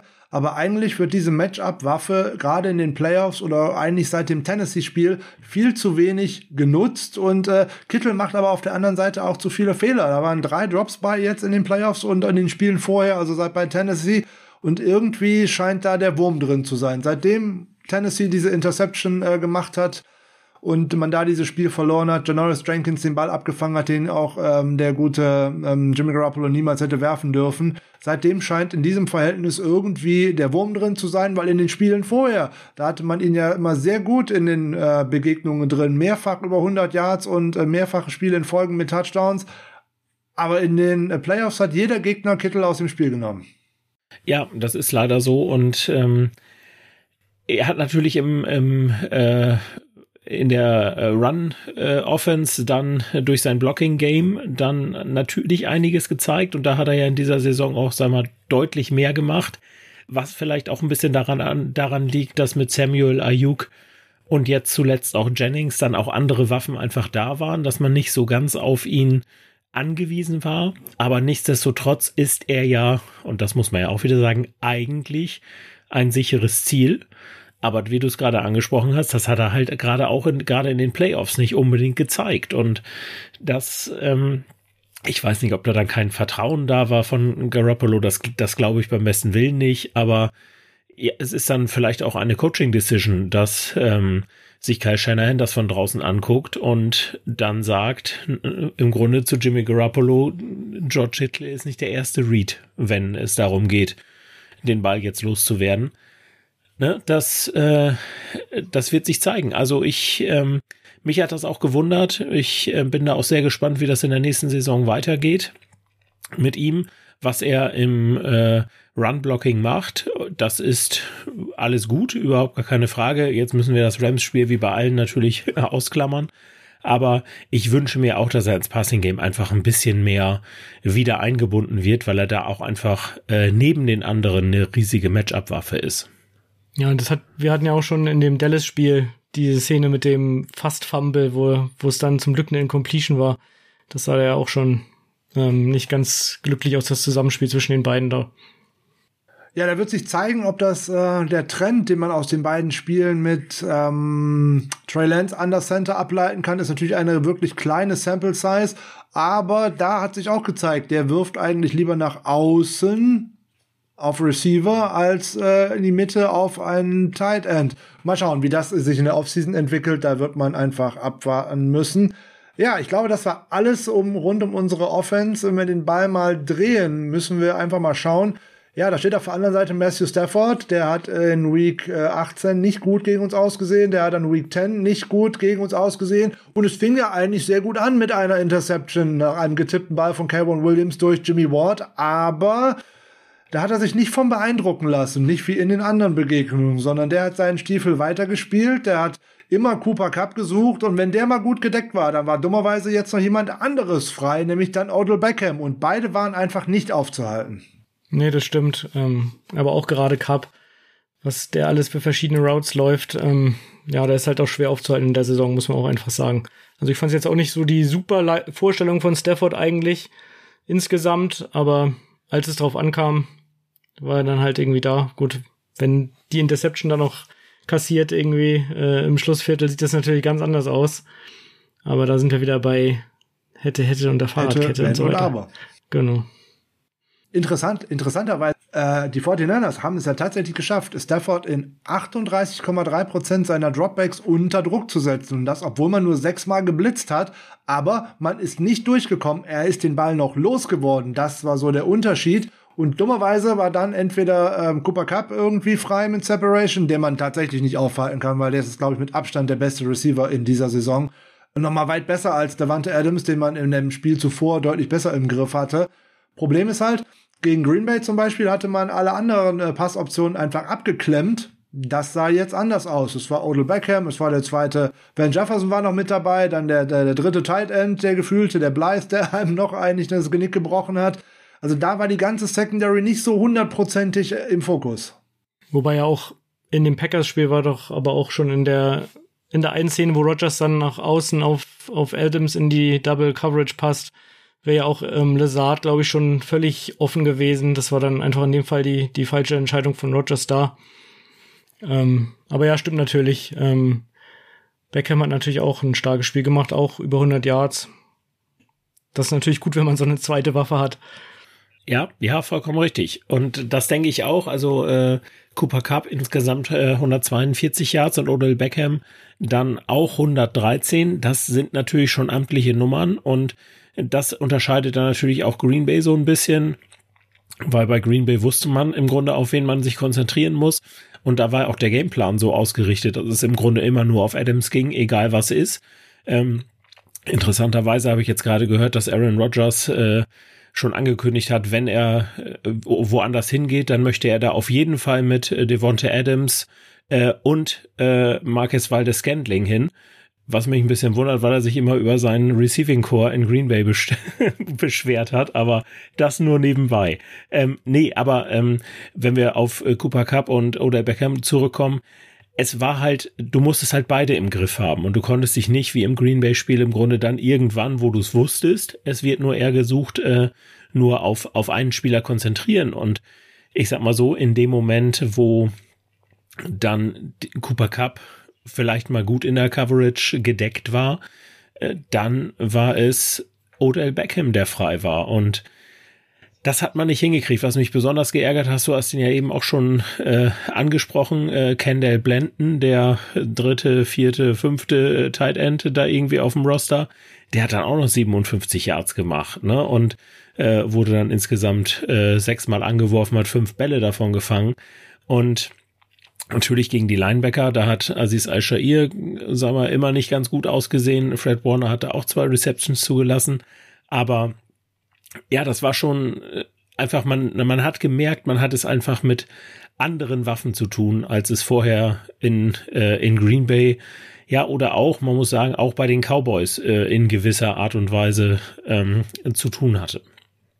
Man hat, man ist auf einen Matthew Stafford getroffen, der vielleicht jetzt nicht so überzeugend ausgesehen hat, aber es gibt eine Zahl, die ist extrem überzeugend. Das ist nämlich die Next Gen Stats EPA Pro Play 44,6 in diesen Playoffs äh, plus 44,6. Seitdem die diese Statistik führen, gibt es nur einen einzigen Quarterback, der da besser gewesen ist in den Playoffs. Das war ein gewisser Matt Ryan in einer Postseason äh, 2016. Ich weiß gar nicht, wer der Offensive Coordinator gewesen ist. Mit plus 63,7. Und Stafford kommt in den Playoffs auf 9,9 Yards pro Attempt. Also jeder Wurf, der ankommt, ist eigentlich ein neues First Down. Also das ist echt erstaunlich. Der spielt in der Postseason wieder deutlich besser. Der hatte ja so in, naja, so im letzten Saisondrittel oder wie auch immer so einen richtig schönen Slump. Da ging ja eine Zeit gar nichts. Da wo die Rams auch drei Spiele in Folge verloren hatten, der ist aus seinem Loch wieder richtig raus. Der ist in der Postseason richtig heiß. Leider ja. Leider ja.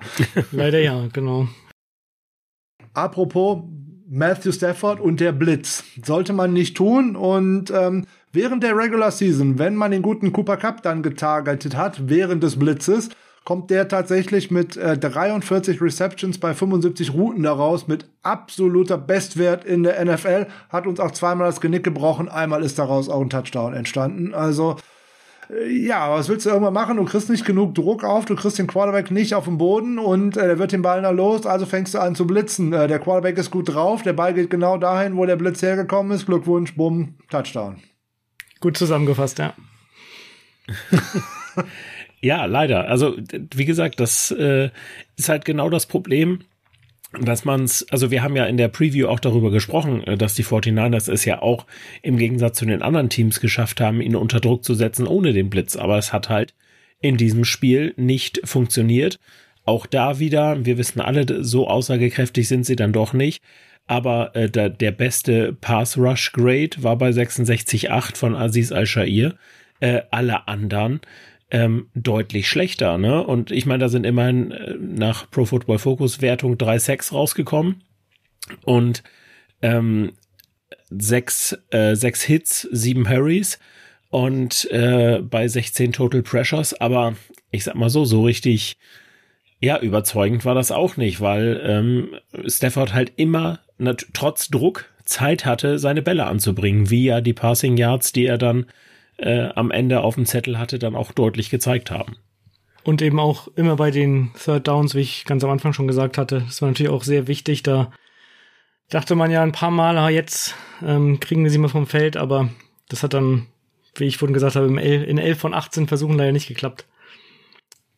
Äh, wenn man das schon gesehen hat, wie du richtig gesagt hast, man hat sie tatsächlich 18 Mal in ein äh, Third Down bekommen. Das heißt, ich habe ja bei First und Second Down gut verteidigt, aber ich schaffe es einfach nicht, diesen dritten Versuch tatsächlich zu Ende zu bringen, weil mein Druck auf den Quarterback dann nicht durchkommt, weil ich dann einfach nicht in der Lage bin, so entweder Cooper Cup und äh, Odell Beckham aus dem ähm, Ganzen rauszunehmen. Und selbst wenn ich das mal geschafft habe, dann lasse ich auf einmal Güterzug Stafford über 14 Yards zum First Down laufen. Das darf ja auch nie im Leben passieren.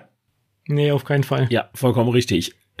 genau. Also äh, das, das war mir halt auch aufgefallen und äh, das war ja auch schon in Woche 18 das Riesenproblem, dass man es einfach nicht geschafft hat, äh, das Third Down zu verteidigen da haben sie es ja auch schon fast immer geschafft, da äh, dann nochmal das First draus, draus zu machen. Und ja, auch das ist natürlich dann äh, ein Neckbreaker in so einem Spiel, wo es dann sowieso nicht schon gut läuft, dann kommt auch noch sowas dazu. Ja, wer war denn in der Defense jetzt tatsächlich mal gut? Jimmy Ward?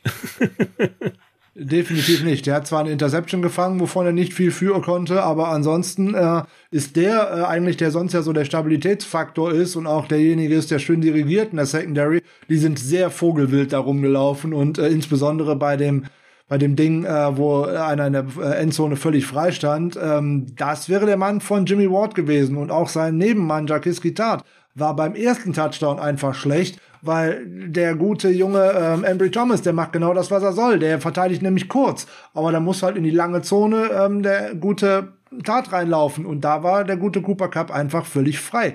Es sind halt Abstimmungsprobleme und da hat unsere Coverage einfach nicht gut ausgesehen gegen gegen sehr gute Receiver, das muss man ja fairerweise sagen.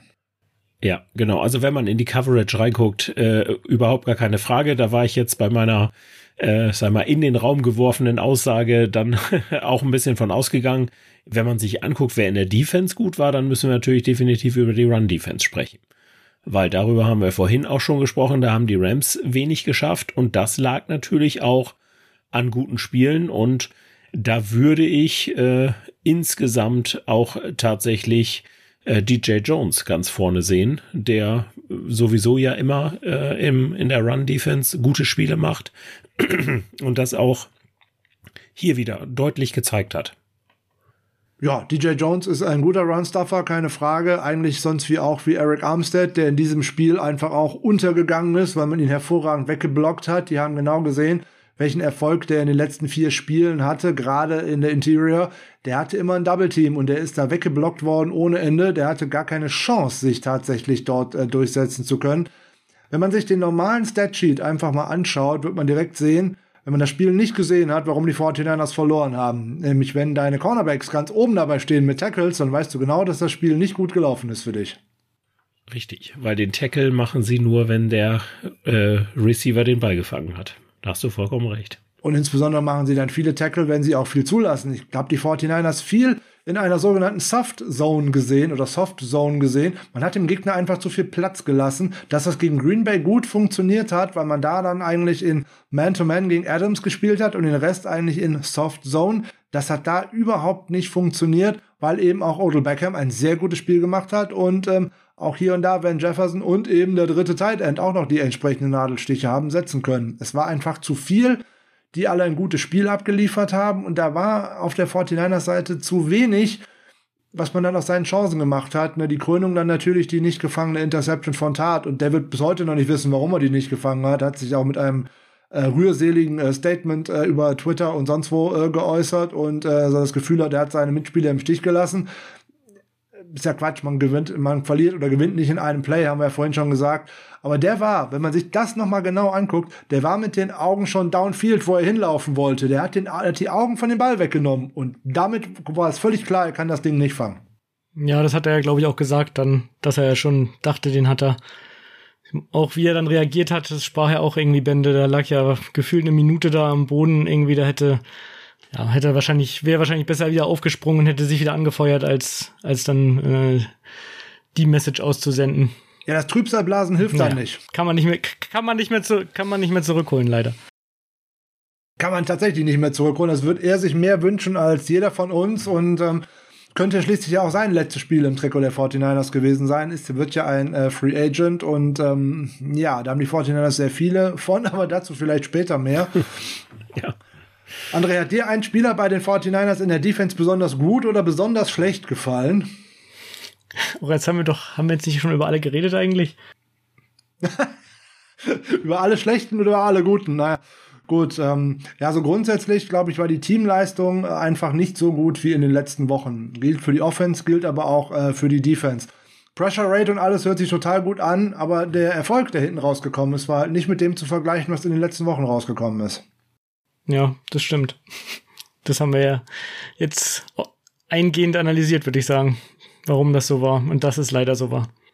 Ja, zumal man ja auch einfach, und das äh, haben wir ja auch immer wieder gesagt, es gibt im Grunde in den Playoffs nur eine Statistik, gewinnen oder verlieren. Und äh, ja, es kann alles, es kann alles gut aussehen. Äh, die, die Stats können super aussehen, äh, wenn du dann am Ende das Spiel nicht äh, über die Zeit bringst dann, äh, dann ist halt Feierabend, ne? Und ähm, genau das, was du gesagt hast, man hat gute Zahlen auf den, auf den Zettel gebracht. Ja, aber man hat dann auch trotzdem auf der anderen Seite dann, dann viele Rushing Yards zugelassen äh, oder viele äh, Receiving Yards zugelassen. Ja, und das, äh, weil man es dann an andere, an einer Stelle vorne in der Line hat man es gut gemacht, aber dann in der Secondary hat man es dann nicht mehr so gut gemacht. Und das muss dann alles zusammenspielen. Und wenn, wenn sowas nicht passt, dann bist du natürlich gerade im, in den Conference Finals hast du es da auch mit Teams zu tun, die sowas dann auch ausnutzen können. Und die, die Rams, das muss man ja auch mal äh, offen sagen, die haben das ja auch gut gemacht. Die haben ja aus den zwei Spielen, die sie gegen uns, äh, sag ich mal, ja, untergegangen sind in Form von, äh, sie hatten dann am Ende doch keine Chance. Das waren jetzt keine Kantersiege, wie man im Fußball sagen würde, aber ähm, die haben da schon daraus gelernt und die wussten da, was auf sie zukommt und haben sich da einen Gameplan ausgesucht. Und was man dann bei den 49ers, leider, du hast die Soft Coverage schon angesprochen, man hat gemerkt, dass das nicht funktioniert, aber man hat es auch nicht umgestellt. Ne? Also das war dann auch so ein bisschen diese fehlenden Adjustments. Das hatten wir ja auch im Laufe der Saison immer schon mal angesprochen, dass das dann auf einmal kam, dass man sich dazu mal entschieden hat. Jetzt in diesem Spiel hat man es wieder gar nicht getan. Und da spielen dann einfach unheimlich viele Faktoren zusammen, äh, die dann einfach da zu einer Niederlage führen. Zwei Worte noch zu unseren, äh, zu der Secondary oder zu den sehr guten Leistungen eben von auch des Gegners. Äh, Cooper Cup und äh, Odell Beckham haben es geschafft, jeweils siebenmal oder mehr als offenes Target gezählt zu werden. Als offenes Target zählt man, wenn man drei oder mehr Yards of Separation geschafft hat. Also jeder von beiden mindestens siebenmal. Daraus resultierten bei Cup 83 Yards und bei Beckham sogar 84 Yards. Und für Odell Beckham ist es das erste 100-Yard-Spiel in der NFL gewesen seit Week 6 aus der Saison 2019. Dover Zeitpunkt. Ja, absolut. Vollkommen richtig. War auch ein dover Zeitpunkt für den äh, für den ersten Sieg nach sechs Spielen. Auf jeden Fall. Keine Frage. Karma uns wäre es allen, lieber, uns wär's allen lieber gewesen, wenn Kelly Stafford wieder was zum Jammern gehabt hätte in ihrem Podcast, denke ich. Ja, natürlich. Das hätte uns allen deutlich besser gefallen, keine Frage. Etwas Positives gibt es in dem Spiel noch. Unsere Special Teams waren erstaunlicherweise ganz gut. Ja, aber muss ich auch sagen, sind mir jetzt nicht, äh, nicht großartig aufgefallen, außerhalb von, äh, wir haben die Field Goals getroffen. aber das war ja schon mehr, ja, als so man, das war ja schon mehr, als man oft bekommen hat in der Saison. Da wäre man froh gewesen, wenn man nicht viel gehört hätte. Genau, in den äh, drei Spielen jetzt in der Postseason waren die Special Teams so, wie man sie sich ja eigentlich wünscht. Man kriegt hier und da mal einen Big Player, aber ansonsten verlieren sie mir zumindest nicht das Spiel. Und da muss man natürlich nochmal wieder Robbie Gold äh, tatsächlich äh, kurz äh, benennen, weil Er hat jetzt 21 von 21 Field Goals in seiner Preseason, äh, Postseason-Karriere verwandelt, ist also da immer noch perfekt. Dazu hat er auch noch keinen Point after Touchdown in der Postseason verschossen. Für ihn spielen wir am besten nur noch Postseason. Ja, sofort. Nächstes Jahr gerne wieder. Auf jeden Fall. Dann noch ein Spiel mehr. Immer schön, der gute. Jetzt aber kommt noch ein ganz interessanter Punkt. Das hat man ja noch irgendwie äh, gerade in dem Spiel gerne noch mal wieder aus diversen Fankreisen gehört. Man muss doch jetzt ganz dringend Kyle Shannon entlassen, oder nicht? Äh, unbedingt, unbedingt. Zu diesen Fankreisen gehöre ich nicht. Ich kann diese Frage nicht beantworten. ja, ich fand äh, solche Forderungen schon damals bei, als es, als wir bei 3 zu 5 da standen, ähm, schwachsinnig und jetzt sind sie natürlich noch schwachsinniger geworden. Ja, weil man jetzt ein Spiel verloren hat, werden alle Playcalls wieder schlecht und alles, was in den Wochen zuvor passiert, ist auch auf einmal alles wieder schlecht das eigentlich äh, unfassbar, was sich da rund um so eine Fanbase hier und da einfach gerne mal abspielen kann. Und ähm, was er und dieser Coaching-Staff eigentlich im Laufe dieser Saison ähm, geleistet haben, nach diesem 3 zu 5, diese Mannschaft nochmal wieder einzuschwören und auch wieder zusammenzuholen und tatsächlich diesen Turnaround zu schaffen und es dann noch bis auf drei Punkte ans, an den Super Bowl heranzuschaffen. Hat das irgendjemand gedacht nach dem 3 zu 5 unter der Niederlage gegen die Annapolis Colts? Ich glaube, da hat doch niemand davon zu träumen gewagt. Nee, auf keinen Fall. Genau, ich kann mich dran erinnern, als wir hier im Podcast nach der Niederlage über die Colts darüber gesprochen haben, ob man jetzt nicht einfach die Saison abschenkt und Trey Lance trainieren lässt in der NFL. Ich glaube, keine Frage. Viel hätte wahrscheinlich auch nicht gefehlt, wenn sie, wenn nicht mal wieder zum passenden Zeitpunkt die Rams äh, dahergekommen wären, dann wäre es vielleicht ja auch so gekommen. Aber genau deswegen nach so einer Niederlage jetzt sieht man natürlich dann immer, erst ist man erstmal ein bisschen enttäuscht, aber man kann ja auch sehr viele positive Sachen aus der Saison eigentlich mitnehmen. Auch wenn am Ende natürlich immer zählt, dass du mit dem Team dann oder mit dem dann Super Bowl gewinnen willst, aber wie sie gekämpft haben, wie sie sich da wieder zusammengeschweißt haben nach 3 zu 5, das war ja, hat ja richtig Spaß gemacht, auch wenn es, denke mal, euch auch sehr viele äh, graue Haare gebracht hat ähm, in den letzten Spielen. Aber wie, wie das gelaufen ist, das hätte ja auch weitaus schlimmer äh, enden können. Von daher, wie ich vorhin gesagt habe, ich, ich freue mich jetzt schon wieder auf die neue Saison eigentlich. Von daher, äh, jetzt kommt nur leider diese ewig lange Offseason wieder, aber von daher bin ich eigentlich auch positiv gestimmt und denke mal, dass dann auch eine neue Aufbruchstimmung entstehen wird mit neuem Quarterback, wozu wir ja vielleicht gleich noch kommen. Genau, ich wollte gerade noch darauf sagen, eigentlich muss man doch unter dieser Saison ein sehr positives Fazit, äh, oder ein, ein positives Fazit daraus ziehen aus meiner Sicht. Man ist mit äh, hohen Ansprüchen an sich selbst in die Saison gestartet, mit zwei wackeligen Siegen am Anfang da reingekommen. Man hat vier Niederlagen kassiert, stand dann drei zu fünf. Und da schien ja alles schon so in die Richtung, oh Gott, äh, letzte Saison von Shanahan, wir müssen jetzt sofort Trey Lance spielen lassen und alle jungen Spieler müssen ran, alle alten müssen raus alleine wie der, dieser Coaching-Staff das tatsächlich äh, gehandelt hat, äh, finde ich meisterhaft, äh, ganz ehrlich. Sowohl der Defensive Coordinator, äh, DeMaco Ryans, der hat am Anfang der Saison auch viel Prügel einstecken müssen. Aber er hat ganz, ganz viele tolle Sachen herausgebracht, nämlich alleine diese Weiterentwicklung dieser Defensive Line mit den Stunts, mit der Rotiererei, dass man tatsächlich ähm, auch mal flexibel darauf reagiert, wie die andere äh, Seite, nämlich die Offensive Line, aufgestellt ist. Vorher haben wir vier Jahre lang nur gesehen, ah, der eine End steht immer auf der einen Seite und der andere End steht immer auf der anderen Seite. Da wird man nicht gewechselt oder irgendwie etwas. Ich finde, da ist ein äh, wirklich etwas entstanden und das werden die Jungs auch mitnehmen. Dann kommt noch wieder so ein Assistant Coach wie Chris Kotcherek dazu, der aus meiner Sicht einer der drei besten Assistant Coaches in der NFL ist und alleine, was der aus dieser Defensive Line Unit wieder herausgeholt hat, da muss man einfach hoffen, dass die äh, Mitarbeiter des Front Office und hier insbesondere natürlich ähm, John Lynch und auch Parag Marathi, der ja für die Zahlen verantwortlich ist, es schaffen, einen Großteil von diesen Jungs äh, einfach wieder zurückzubringen, um diese erfolgreiche Arbeit da äh, fortsetzen zu können. Oder seht ihr das anders? Nee, auf jeden Fall. Da, da kann man auch absolut drauf aufbauen, wie wir ja ganz am Anfang schon gesagt haben, dass Demico Ryans bleibt, ist natürlich richtig cool in der Hinsicht. Da kann man ähm, die Defense dann vielleicht sogar noch weiterentwickeln und auf jeden Fall darauf aufbauen. Muss man, wird man natürlich sehen müssen, wen man davon jetzt hält, wen nicht. Man hat ja auch noch, ähm, mein, Banks hat ja die Saison zum Beispiel so gut wie gar nicht gespielt. Äh, da wird man ja wahrscheinlich von so einem hohen Draft-Pick auch noch ein bisschen was erwarten können, dass es da noch ein paar Schritte in die richtige Richtung gibt. Von daher ich bin gespannt und äh, frohen Mutes auf jeden Fall. genau, da darf man wirklich sehr gespannt sein, was, was da noch passiert. Heute wurde ja gerade bekannt gegeben, dass John Lynch auf jeden Fall vorhat, äh, in der Offseason die Verträge mit Debo Samuel und Nick Bosa zu verlängern.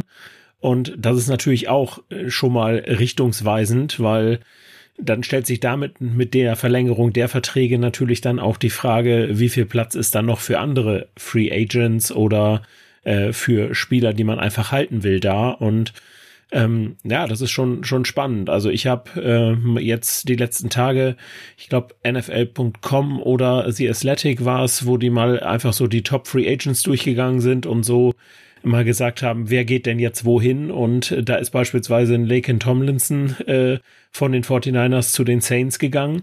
Das würde ich auch schon, den würde ich schon sehr vermissen, muss ich sagen. Aber der hat natürlich auch durch eine, durch eine starke Saison einfach gezeigt, ähm, was er kann. Und ähm, das ist ein großes Problem, was wir bei all unseren Free Agents haben. Durch diese Saison, die man gespielt hat, bis ins Championship Game, da sind jetzt natürlich auch andere Teams aufmerksam geworden. Und dann gibt's welche, die sagen, so Fred Warner-mäßig, äh, ich will mein Leben lang bei den 49ers spielen. Aber da gibt sicherlich auch einige, oder wie DJ Jones das jetzt ja beispielsweise auch gesagt hat, der ja fast schon drum gebettelt hat in seinem Interview, dass er nächstes Jahr auch wieder bei den 49ers spielen darf. Ähm, aber da gibt sicherlich auch welche, die sagen, naja gut, ich muss auch ein bisschen an mich selbst denken und an meine Familie und wenn mir in einem anderen Team fünf Millionen mehr gezahlt werden, dann gehe ich halt dahin. Ne?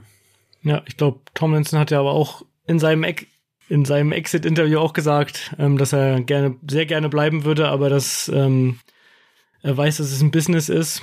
Von daher ist das auf jeden Fall eine spannende Entscheidung, weil so viel wie für Guards gezahlt wurde in den letzten Jahren, da werden sie sicher nicht ganz, ganz, ganz weit nach oben mitgehen können, wenn da jemand anders mehr bietet. Obwohl da natürlich richtig lustig ist, wenn da ein äh, angesehenes Portal so ein Team wie die New Orleans Saints an den Start bringt, die ja noch gar nicht wissen, wie sie ihre Spieler bezahlen sollen unter dem Salary Cap. Aber gut, das ist ein anderes Thema und über die guten Saints und ihre Probleme wollen wir uns gar nicht auslassen, weil die 49ers haben da nämlich eigene. Weil äh, aktuelle Prognose geht man mit einem Cap Space von 5,6 Millionen ähm, unter dem Cap Space in die kommende Saison mit 31 Spielern nur unter Vertrag. Das ist natürlich ein bisschen wenig und ähm, da kommen wir jetzt zu einem Thema, wir gehen alle drei davon aus, ähm, dass Jimmy Garoppolo wohl in der kommenden Saison eher nicht mehr bei den 49ers sein wird. Und eine Pressekonferenz von gestern deutet ja auch immer mehr darauf hin. Erst haben äh, Shanahan und Lynch in der Abschlusskonferenz äh, gesprochen, haben dann äh, Jimmy Garoppolo das Podium überlassen, also sozusagen nochmal die große Bühne. Und ähm, der Gute hat dann schlichtweg und ergreifend sich mehr oder weniger ja schon verabschiedet und ist damit rausgegangen, dass sowohl seine Berater als auch die 49ers sich mehr oder weniger darauf geeinigt haben, dass man jetzt einen Trade-Partner für ihn sucht und er dorthin gehen möchte, wo man denn gewinnen kann. Ja, in, interessant, wie das sich jetzt relativ schnell äh, entwickelt hat. Ich hatte auf eine größere äh, Rumeierei eigentlich gewartet, wie das eigentlich immer so der Fall ist in diesen Sinnen. Er hat natürlich noch gesagt, die Türe ist nicht ganz geschlossen. Ja, natürlich nicht. Ne? Wenn die 49ers ihm 27 Millionen bezahlen wollen, würde ich auch erstmal da bleiben, ist keine Frage. Die würde ich auch erstmal mitnehmen. Aber das ist eigentlich unrealistisch. Die 49ers können ihn ohne äh, Dead Cap entlassen, beziehungsweise oder auch traden. Aber diese 26 Millionen, die dann überbleiben, weil man auch ein bisschen verrechnen muss aus dem Signing-Bonus und Co., die brauchen die 49ers ja zum einen für Vertragsverlängerung und natürlich auch, um überhaupt mal 53 Spieler unter den Kader zu bekommen oder in der Offseason halt die Top 51, die ja erstmal nur zählen. Wobei ich da sogar Samuel und Bosa direkt mal rausnehmen wollen würde, weil da die Verträge kann ich gerne verlängern. Das sind ja Anschlussverträge, die zählen ja in der nächsten Saison sowieso noch nicht. Also von daher, die kann ich da mal ausklammern. Geht erstmal darum, überhaupt ein konkurrenzfähiges Team zusammenzubauen. Und da waren die 49ers in den letzten beiden Jahren sehr kreativ und haben es eigentlich immer wieder geschafft, auch viele Spieler zurückzubringen, wo man eigentlich gar nicht mit gerechnet hat.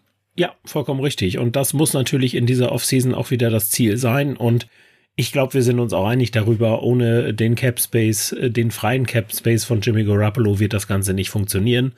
Und ich glaube auch nicht, dass sie ihn äh, entlassen. Ich hatte es ja auch schon mal angesprochen. Ich gehe davon aus, sie werden einen Trade-Partner finden. Ich habe ja, äh, ich weiß gar nicht, ob es im Podcast oder im ähm, Livestream war, habe ich ja die, die Steelers als Ziel äh, prognostiziert. Ich habe seit gestern ein anderes, äh, nämlich die Raiders weil er da mit seinem alten Offensive Coordinator als, als Head Coach jetzt wieder spielen darf. Ich wollte es einfach nur mal in den Raum geworfen haben. Aber wie gesagt, ich gehe davon aus, dass er getradet werden wird und äh, dass die 49ers auch einen Value kriegen werden, weil er einfach ein, sag mal, wie Adrian Franke es immer so schön sagt, ein durchschnittlicher Quarterback ist, den, mit dem du durchaus arbeiten kannst, äh, vielleicht auch für eine Übergangsphase, so wie das ja bei äh, einigen Teams dann halt äh, der Fall ist und ob du dich wirklich darauf verlassen willst, dass da jemand äh, oder dass er dann irgendwann entlassen wird und du ihn sozusagen ähm, für umsonst von der Straße holen kannst. Oder ob du dann nicht sagst, naja, dann biete ich vielleicht doch lieber irgendwie einen Drittrunden-Pick äh, oder vielleicht sogar einen Zweitrunden-Pick, um ihn einfach sicher zu haben. Also ich glaube, dass den 49ers das schon gelingen wird und dass sie da auch einen ähm, vernünftigen Preis für hinkriegen. Ich habe heute mal einen Vergleich mit dem Alex Mack Trade äh, gehört mit zwei, äh, zwei Second Round Picks. Das glaube ich wird es nicht geben, aber ich bleibe dabei. So Ende zweite Runde könnte ich mir, Mitte Ende zweite Runde könnte ich mir für Garoppolo durchaus vorstellen. Ja, und, und dass er geht, ist, denke ich mal, auch nach der Pressekonferenz von gestern irgendwie klar. War ja, also seine Abschied, also ich fand schon ganz cool, wie er sich da nochmal präsentiert hat zum Abschluss. Ähm, zum einen, was du meintest, Frank, dass er da nicht um heißen Brei groß herumgeredet hat, das fand ich durchaus auch ähm, erfrischend, weil Shannon und Lynch haben vorher noch sich nicht so richtig irgendwas äh, ent entlocken lassen und es war dann umso lustiger, als er dann danach kam und äh, das schon sehr deutlich gesagt hat. Aber auch dann am Ende, als er nochmal sich bei den Fans und so bedankt hat, da fand ich schon bei all seinen Mängeln und äh, Limitations, sage ich mal, dass er sich jetzt gerade auch in der Saison doch echt nicht zu Schulden lassen kommen hat, in der Situation, die für ihn jetzt, abgesehen natürlich davon, dass er immer noch sehr gut bezahlt ist, äh, nicht die tollste war. Also, da würde ich schon sagen. Denke mal, dass er ähm, weiterhin viele Freunde in äh, San Francisco haben wird. Ja, unter anderem hat er ja auch den Gary Niver Team Award bekommen. Das ist immer der Award, der verliehen wird für die, an den Spieler, der auch mit den Journalisten immer gut zusammenarbeitet und auch immer für Rede und Antwort steht. Und gut, der Quarterback kann sich da eigentlich nicht durchtun. Der ist eigentlich zweimal die Woche immer vor der Kamera, der ist vor und nach jedem Spiel vor der Kamera, der kann gar nicht weglaufen. Aber das kann man ja auch so und so machen. Und äh, der ist bei den Journalisten beliebt, er ist bei vielen, vielen Fans beliebt, er ist bei seinen äh, Teamkameraden extrem beliebt. Und das hat er ja auch vor dem Spiel noch gesagt, was die Presse über mich schreibt oder was sonst wer über mich denkt, interessiert mich eigentlich gar nicht, außer diese Jungs in diesem Lockerroom, die vertrauen mir. Und das scheint ja tatsächlich der Fall gewesen zu sein. Diese Soft-Faktoren, die man einfach äh, nicht irgendwo auf einem Statsheet findet, nämlich diese Führungsstärke, diese, dieses Zusammenhalten dieses Teams und auch das Aufmuntern und das Anfeuern auch der eigenen Mannschaftskameraden, das muss er sehr, sehr gut gemacht haben. Alle sprechen in den höchsten Tönen von ihm und ähm, André, ich gebe dir vollkommen recht, der hat sich super präsentiert gestern. Das ist ein unheimlich sympathischer Kerl äh, aus meiner Sicht und äh, der wird mit Sicherheit immer wieder offene Türen haben, wenn er nach San Francisco kommt und da werden ihm auch viele auf die Schulter klopfen. Es hat halt für den ganz großen Wurf äh, nicht gereicht. Schade, keine Frage.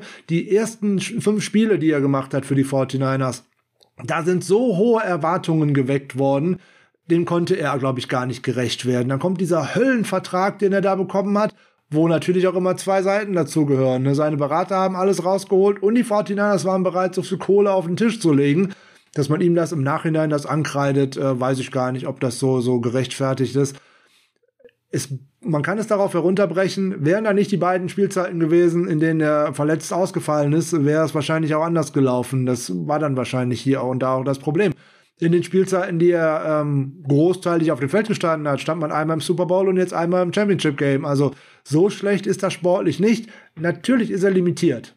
Keine Frage. Er leistet einem wenig über die Struktur hinaus. Deswegen sind die 49ers letztes Jahr äh, oder dieses Jahr nach oben getradet, äh, im letzten Draft nach oben getradet, getradet, um einen anderen Quarterback zu bekommen. Aber dass das Team damals schon gesagt hat, hey Moment, wir planen mit diesem Draft in die Zukunft, nämlich für 2022 und danach. Aber wir glauben trotzdem, dass unser Team 2021 mit Garoppolo stark genug ist, um weit kommen zu können.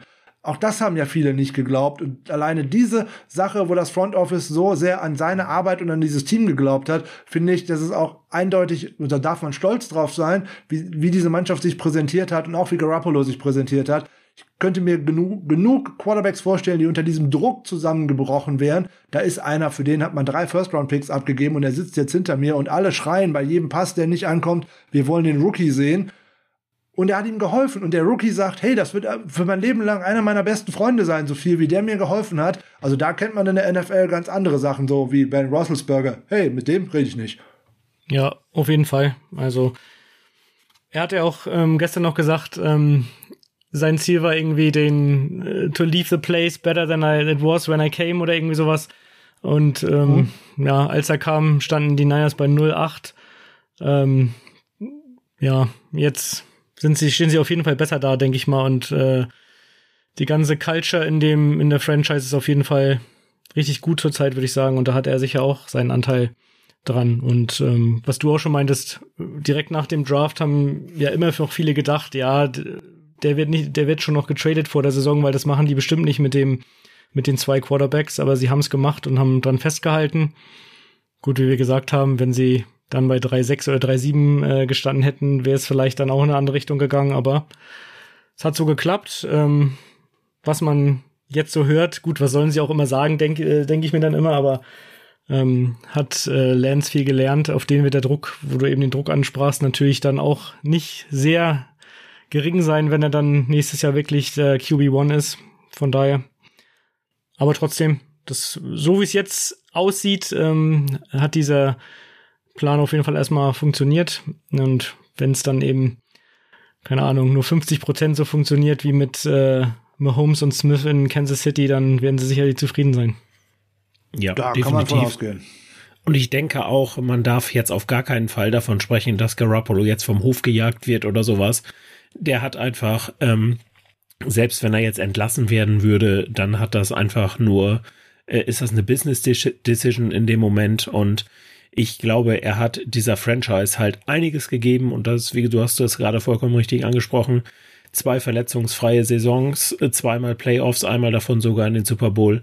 Äh, was will man mehr? Ähm, er hat da auch, wie gesagt, eine einen guten Haufen an Mannschaft hinterlassen, äh, und zwar im positiven Sinne, die sich untereinander verstehen und äh, was einfach unheimlich wichtig ist und da hat er als Person auch mitgewirkt und deshalb können wir 49ers-Fans ihn einfach auch nur einen großen Dank aussprechen für das, was er für die Franchise, Franchise geleistet hat. Absolut. Also Jimmy, wenn du das hörst, danke. Genau, vielen Dank äh, an Jimmy und mach's gut. Wo es dich denn auch hin verschlagen könnte, ist ja eigentlich wirklich interessant. Deine Raiders, ähm, Raiders an sich, was machen die mit Derek Carr? Den schicken sie aber nicht im Gegenzug zu uns, oder? Oder was machen die mit dem? Ja, der kann ja dann nach Pittsburgh gehen. Ach so, also so, so grundsätzlich halte ich das auch nicht für so unwahrscheinlich, dass man da einen ordentlichen Trade äh, Value herausbekommt, wenn man sieht, dass die Carolina Panthers ja freiwillig für Sam Darnold einen Zweit- und Viertrunden-Pick rausgehauen haben, also sowas in der Art oder vielleicht ein Conditional Third-Round-Pick, der bei so und so viel Spielzeit zu einem Zweitrunden-Pick werden könnte. Das wäre ja auch eine Möglichkeit. Also ich denke schon, da sind genug Teams auf dem Markt, die jetzt wieder einen Quarterback brauchen. Insbesondere im Draft wird es nicht so ähm, üppig gesät sein wie in der letzten Saison, dass man da viele Starting Quarterbacks herausbekommen könnte. Von daher wird sich da wahrscheinlich noch viel ändern. André, du hast angesprochen, du gehst schon mit großer Freude eigentlich in die äh, Offseason und ähm, was sind aus deiner Sicht so die größten Dinge, die die 49ers jetzt angehen müssen in der Offseason? Abgesehen davon, dass man äh, Garoppolo wahrscheinlich tradet und dass Trey Lance QB1 wird, aber was muss um ihn herum passieren aus deiner Sicht? Na gut, die Vertragsverlängerung von Samuel und Bosa haben wir schon angesprochen. Das wird erstmal der Grundstein ähm, sein, um zu sehen, wie viel Geld man da noch hat. Und dann, wie du von auch meintest, gilt es natürlich, die ähm, Free Agents zu halten, wo man kann. Oder wird man natürlich Entscheidungen treffen müssen hier und da, für wen man zahlt und wen nicht. Ähm, keine Ahnung, zum Beispiel Raheem Mostert kommt, ist dann ja auch wieder da, zum Beispiel. Vielleicht keine Ahnung, wenn man den für wenig Geld halten kann. Ich weiß nicht, äh, wie das so geht. Das sind ja auch alles spannende Entscheidungen, die da getroffen werden müssen. Also ich denke, diese Saison hat man auf jeden Fall gesehen, dass es, dass man schon ein paar Running Backs braucht. Ähm, von daher sollte man da auf jeden Fall äh, nicht zu dünn besetzt in die Saison gehen. Ähm, es wurde ja jetzt auch schon die Frage gestellt, ob Debo diese Rolle als Whiteback oder wie sie, wie sie ihn dann getauft haben, ähm, weiter behalten soll, äh, was dann äh, bejaht wurde auf jeden Fall. finde schon, dass man da auch ähm, aber ein bisschen aufpassen muss, dass der da nicht zu sehr verheizt wird, äh, wenn man noch länger eine Freude an ihm haben will.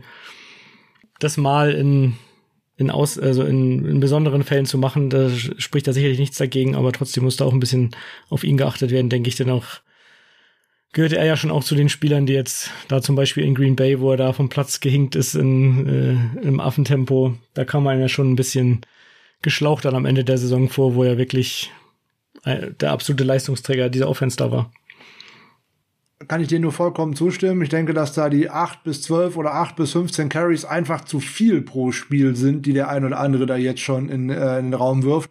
Lass es mal drei bis fünf sein, dass man ihn da irgendwie mit einsetzt. Okay, aber selbst das wäre schon viel für einen Wide Receiver. Von daher, wenn man äh, neben äh, Mitchell, dann natürlich auch neben Trey Sermon, wenn man für einen ordentlichen Preis Raheem Mostert halten kann, er ist eigentlich der perfekte Prototyp für das Shanahan Outside Zone Scheme. Da braucht man, glaube ich, nicht drüber nachdenken. Insbesondere die Geschwindigkeit, die er dann mitbringt, die Mitchell hier und da tatsächlich noch abgeht. Von daher nicht verkehrt. Auch ein Jeff Wilson zu einem ordentlichen Preis ist sicherlich kein, äh, kein Verlust. Äh, den kann man oder den könnte man da gut mitnehmen.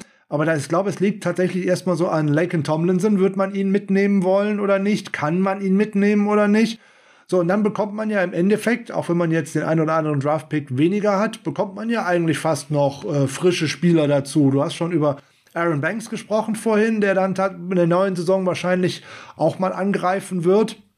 Und äh, Trey Lance äh, kommt hinzu, hat noch nicht viel gespielt. Trey Sermon hat noch nicht viel gespielt.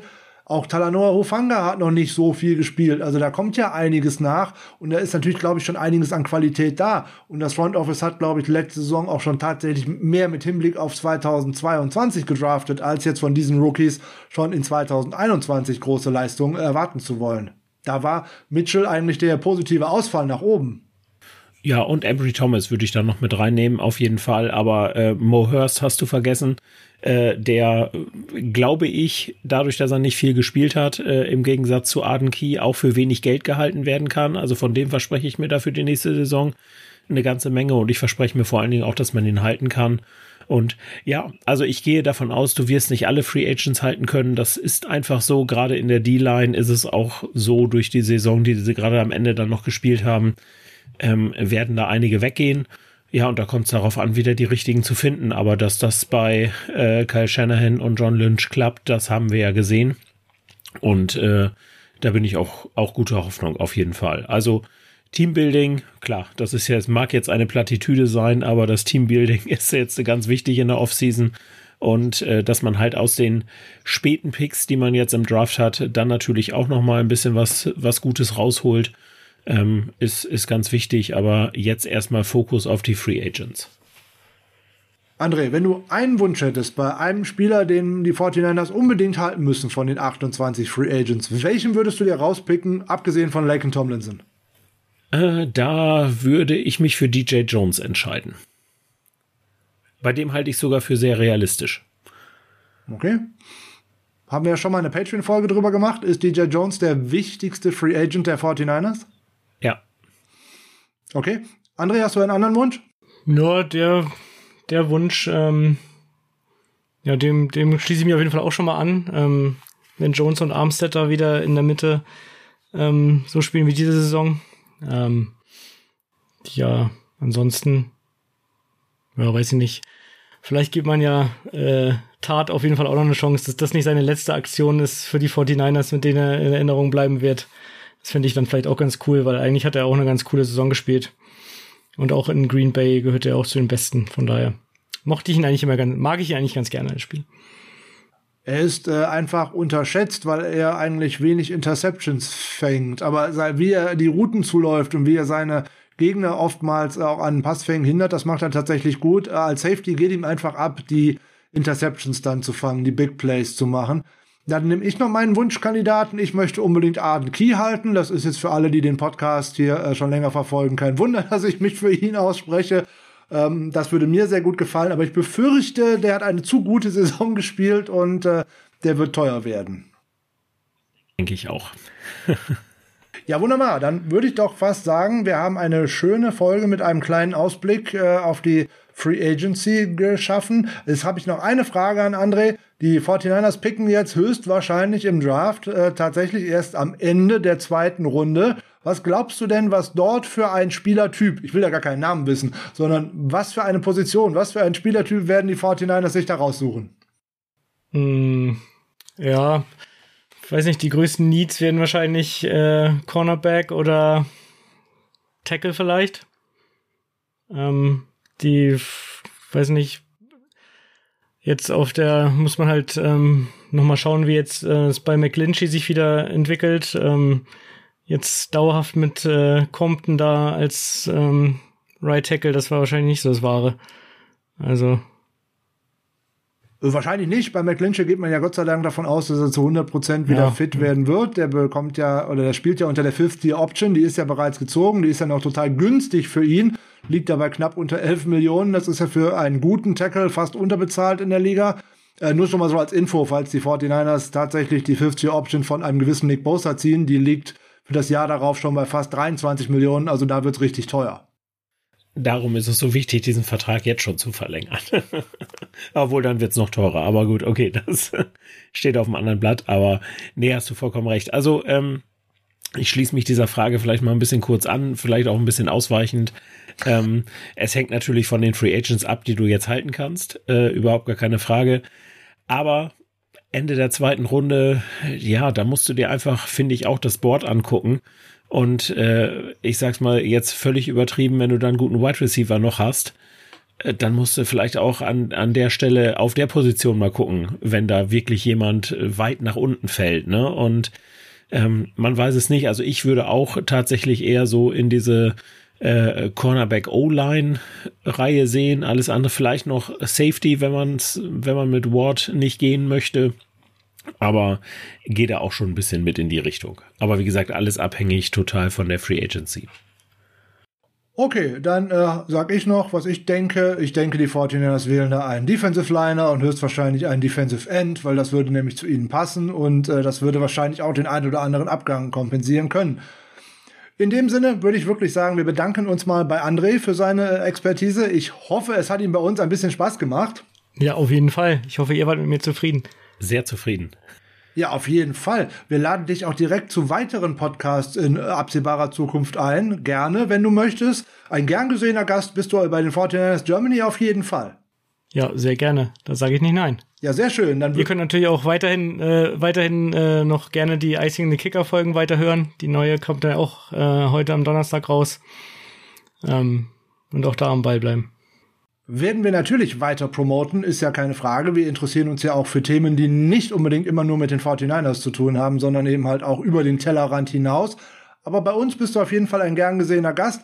Ähm, Michael, wir bedanken uns für ähm, den Gastbesuch. Wir bedanken uns dafür, dass ihr ein bisschen ausgehalten habt, dass wir zwei Tage später dran sind als normalerweise in dieser Woche.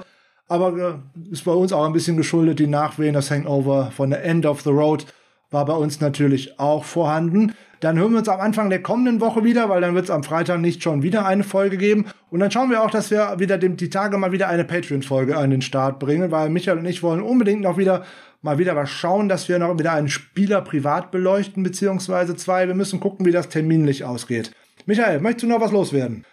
Nein, ich kann mich bei André auch nur sehr bedanken. Es hat sehr viel Spaß gemacht heute und äh, vielen Dank an dich, äh, vielen Dank an euch äh, fürs Zuhören und ja, wir hören uns vielleicht nächste Woche. Mal gucken, wie wir dann personell aufgestellt sind. Aber ähm, Frank, die Closer Look Folge sollten wir auf jeden Fall in Angriff nehmen. Ich bin ich bin dafür. Also nochmal Dank an André. Go Niners.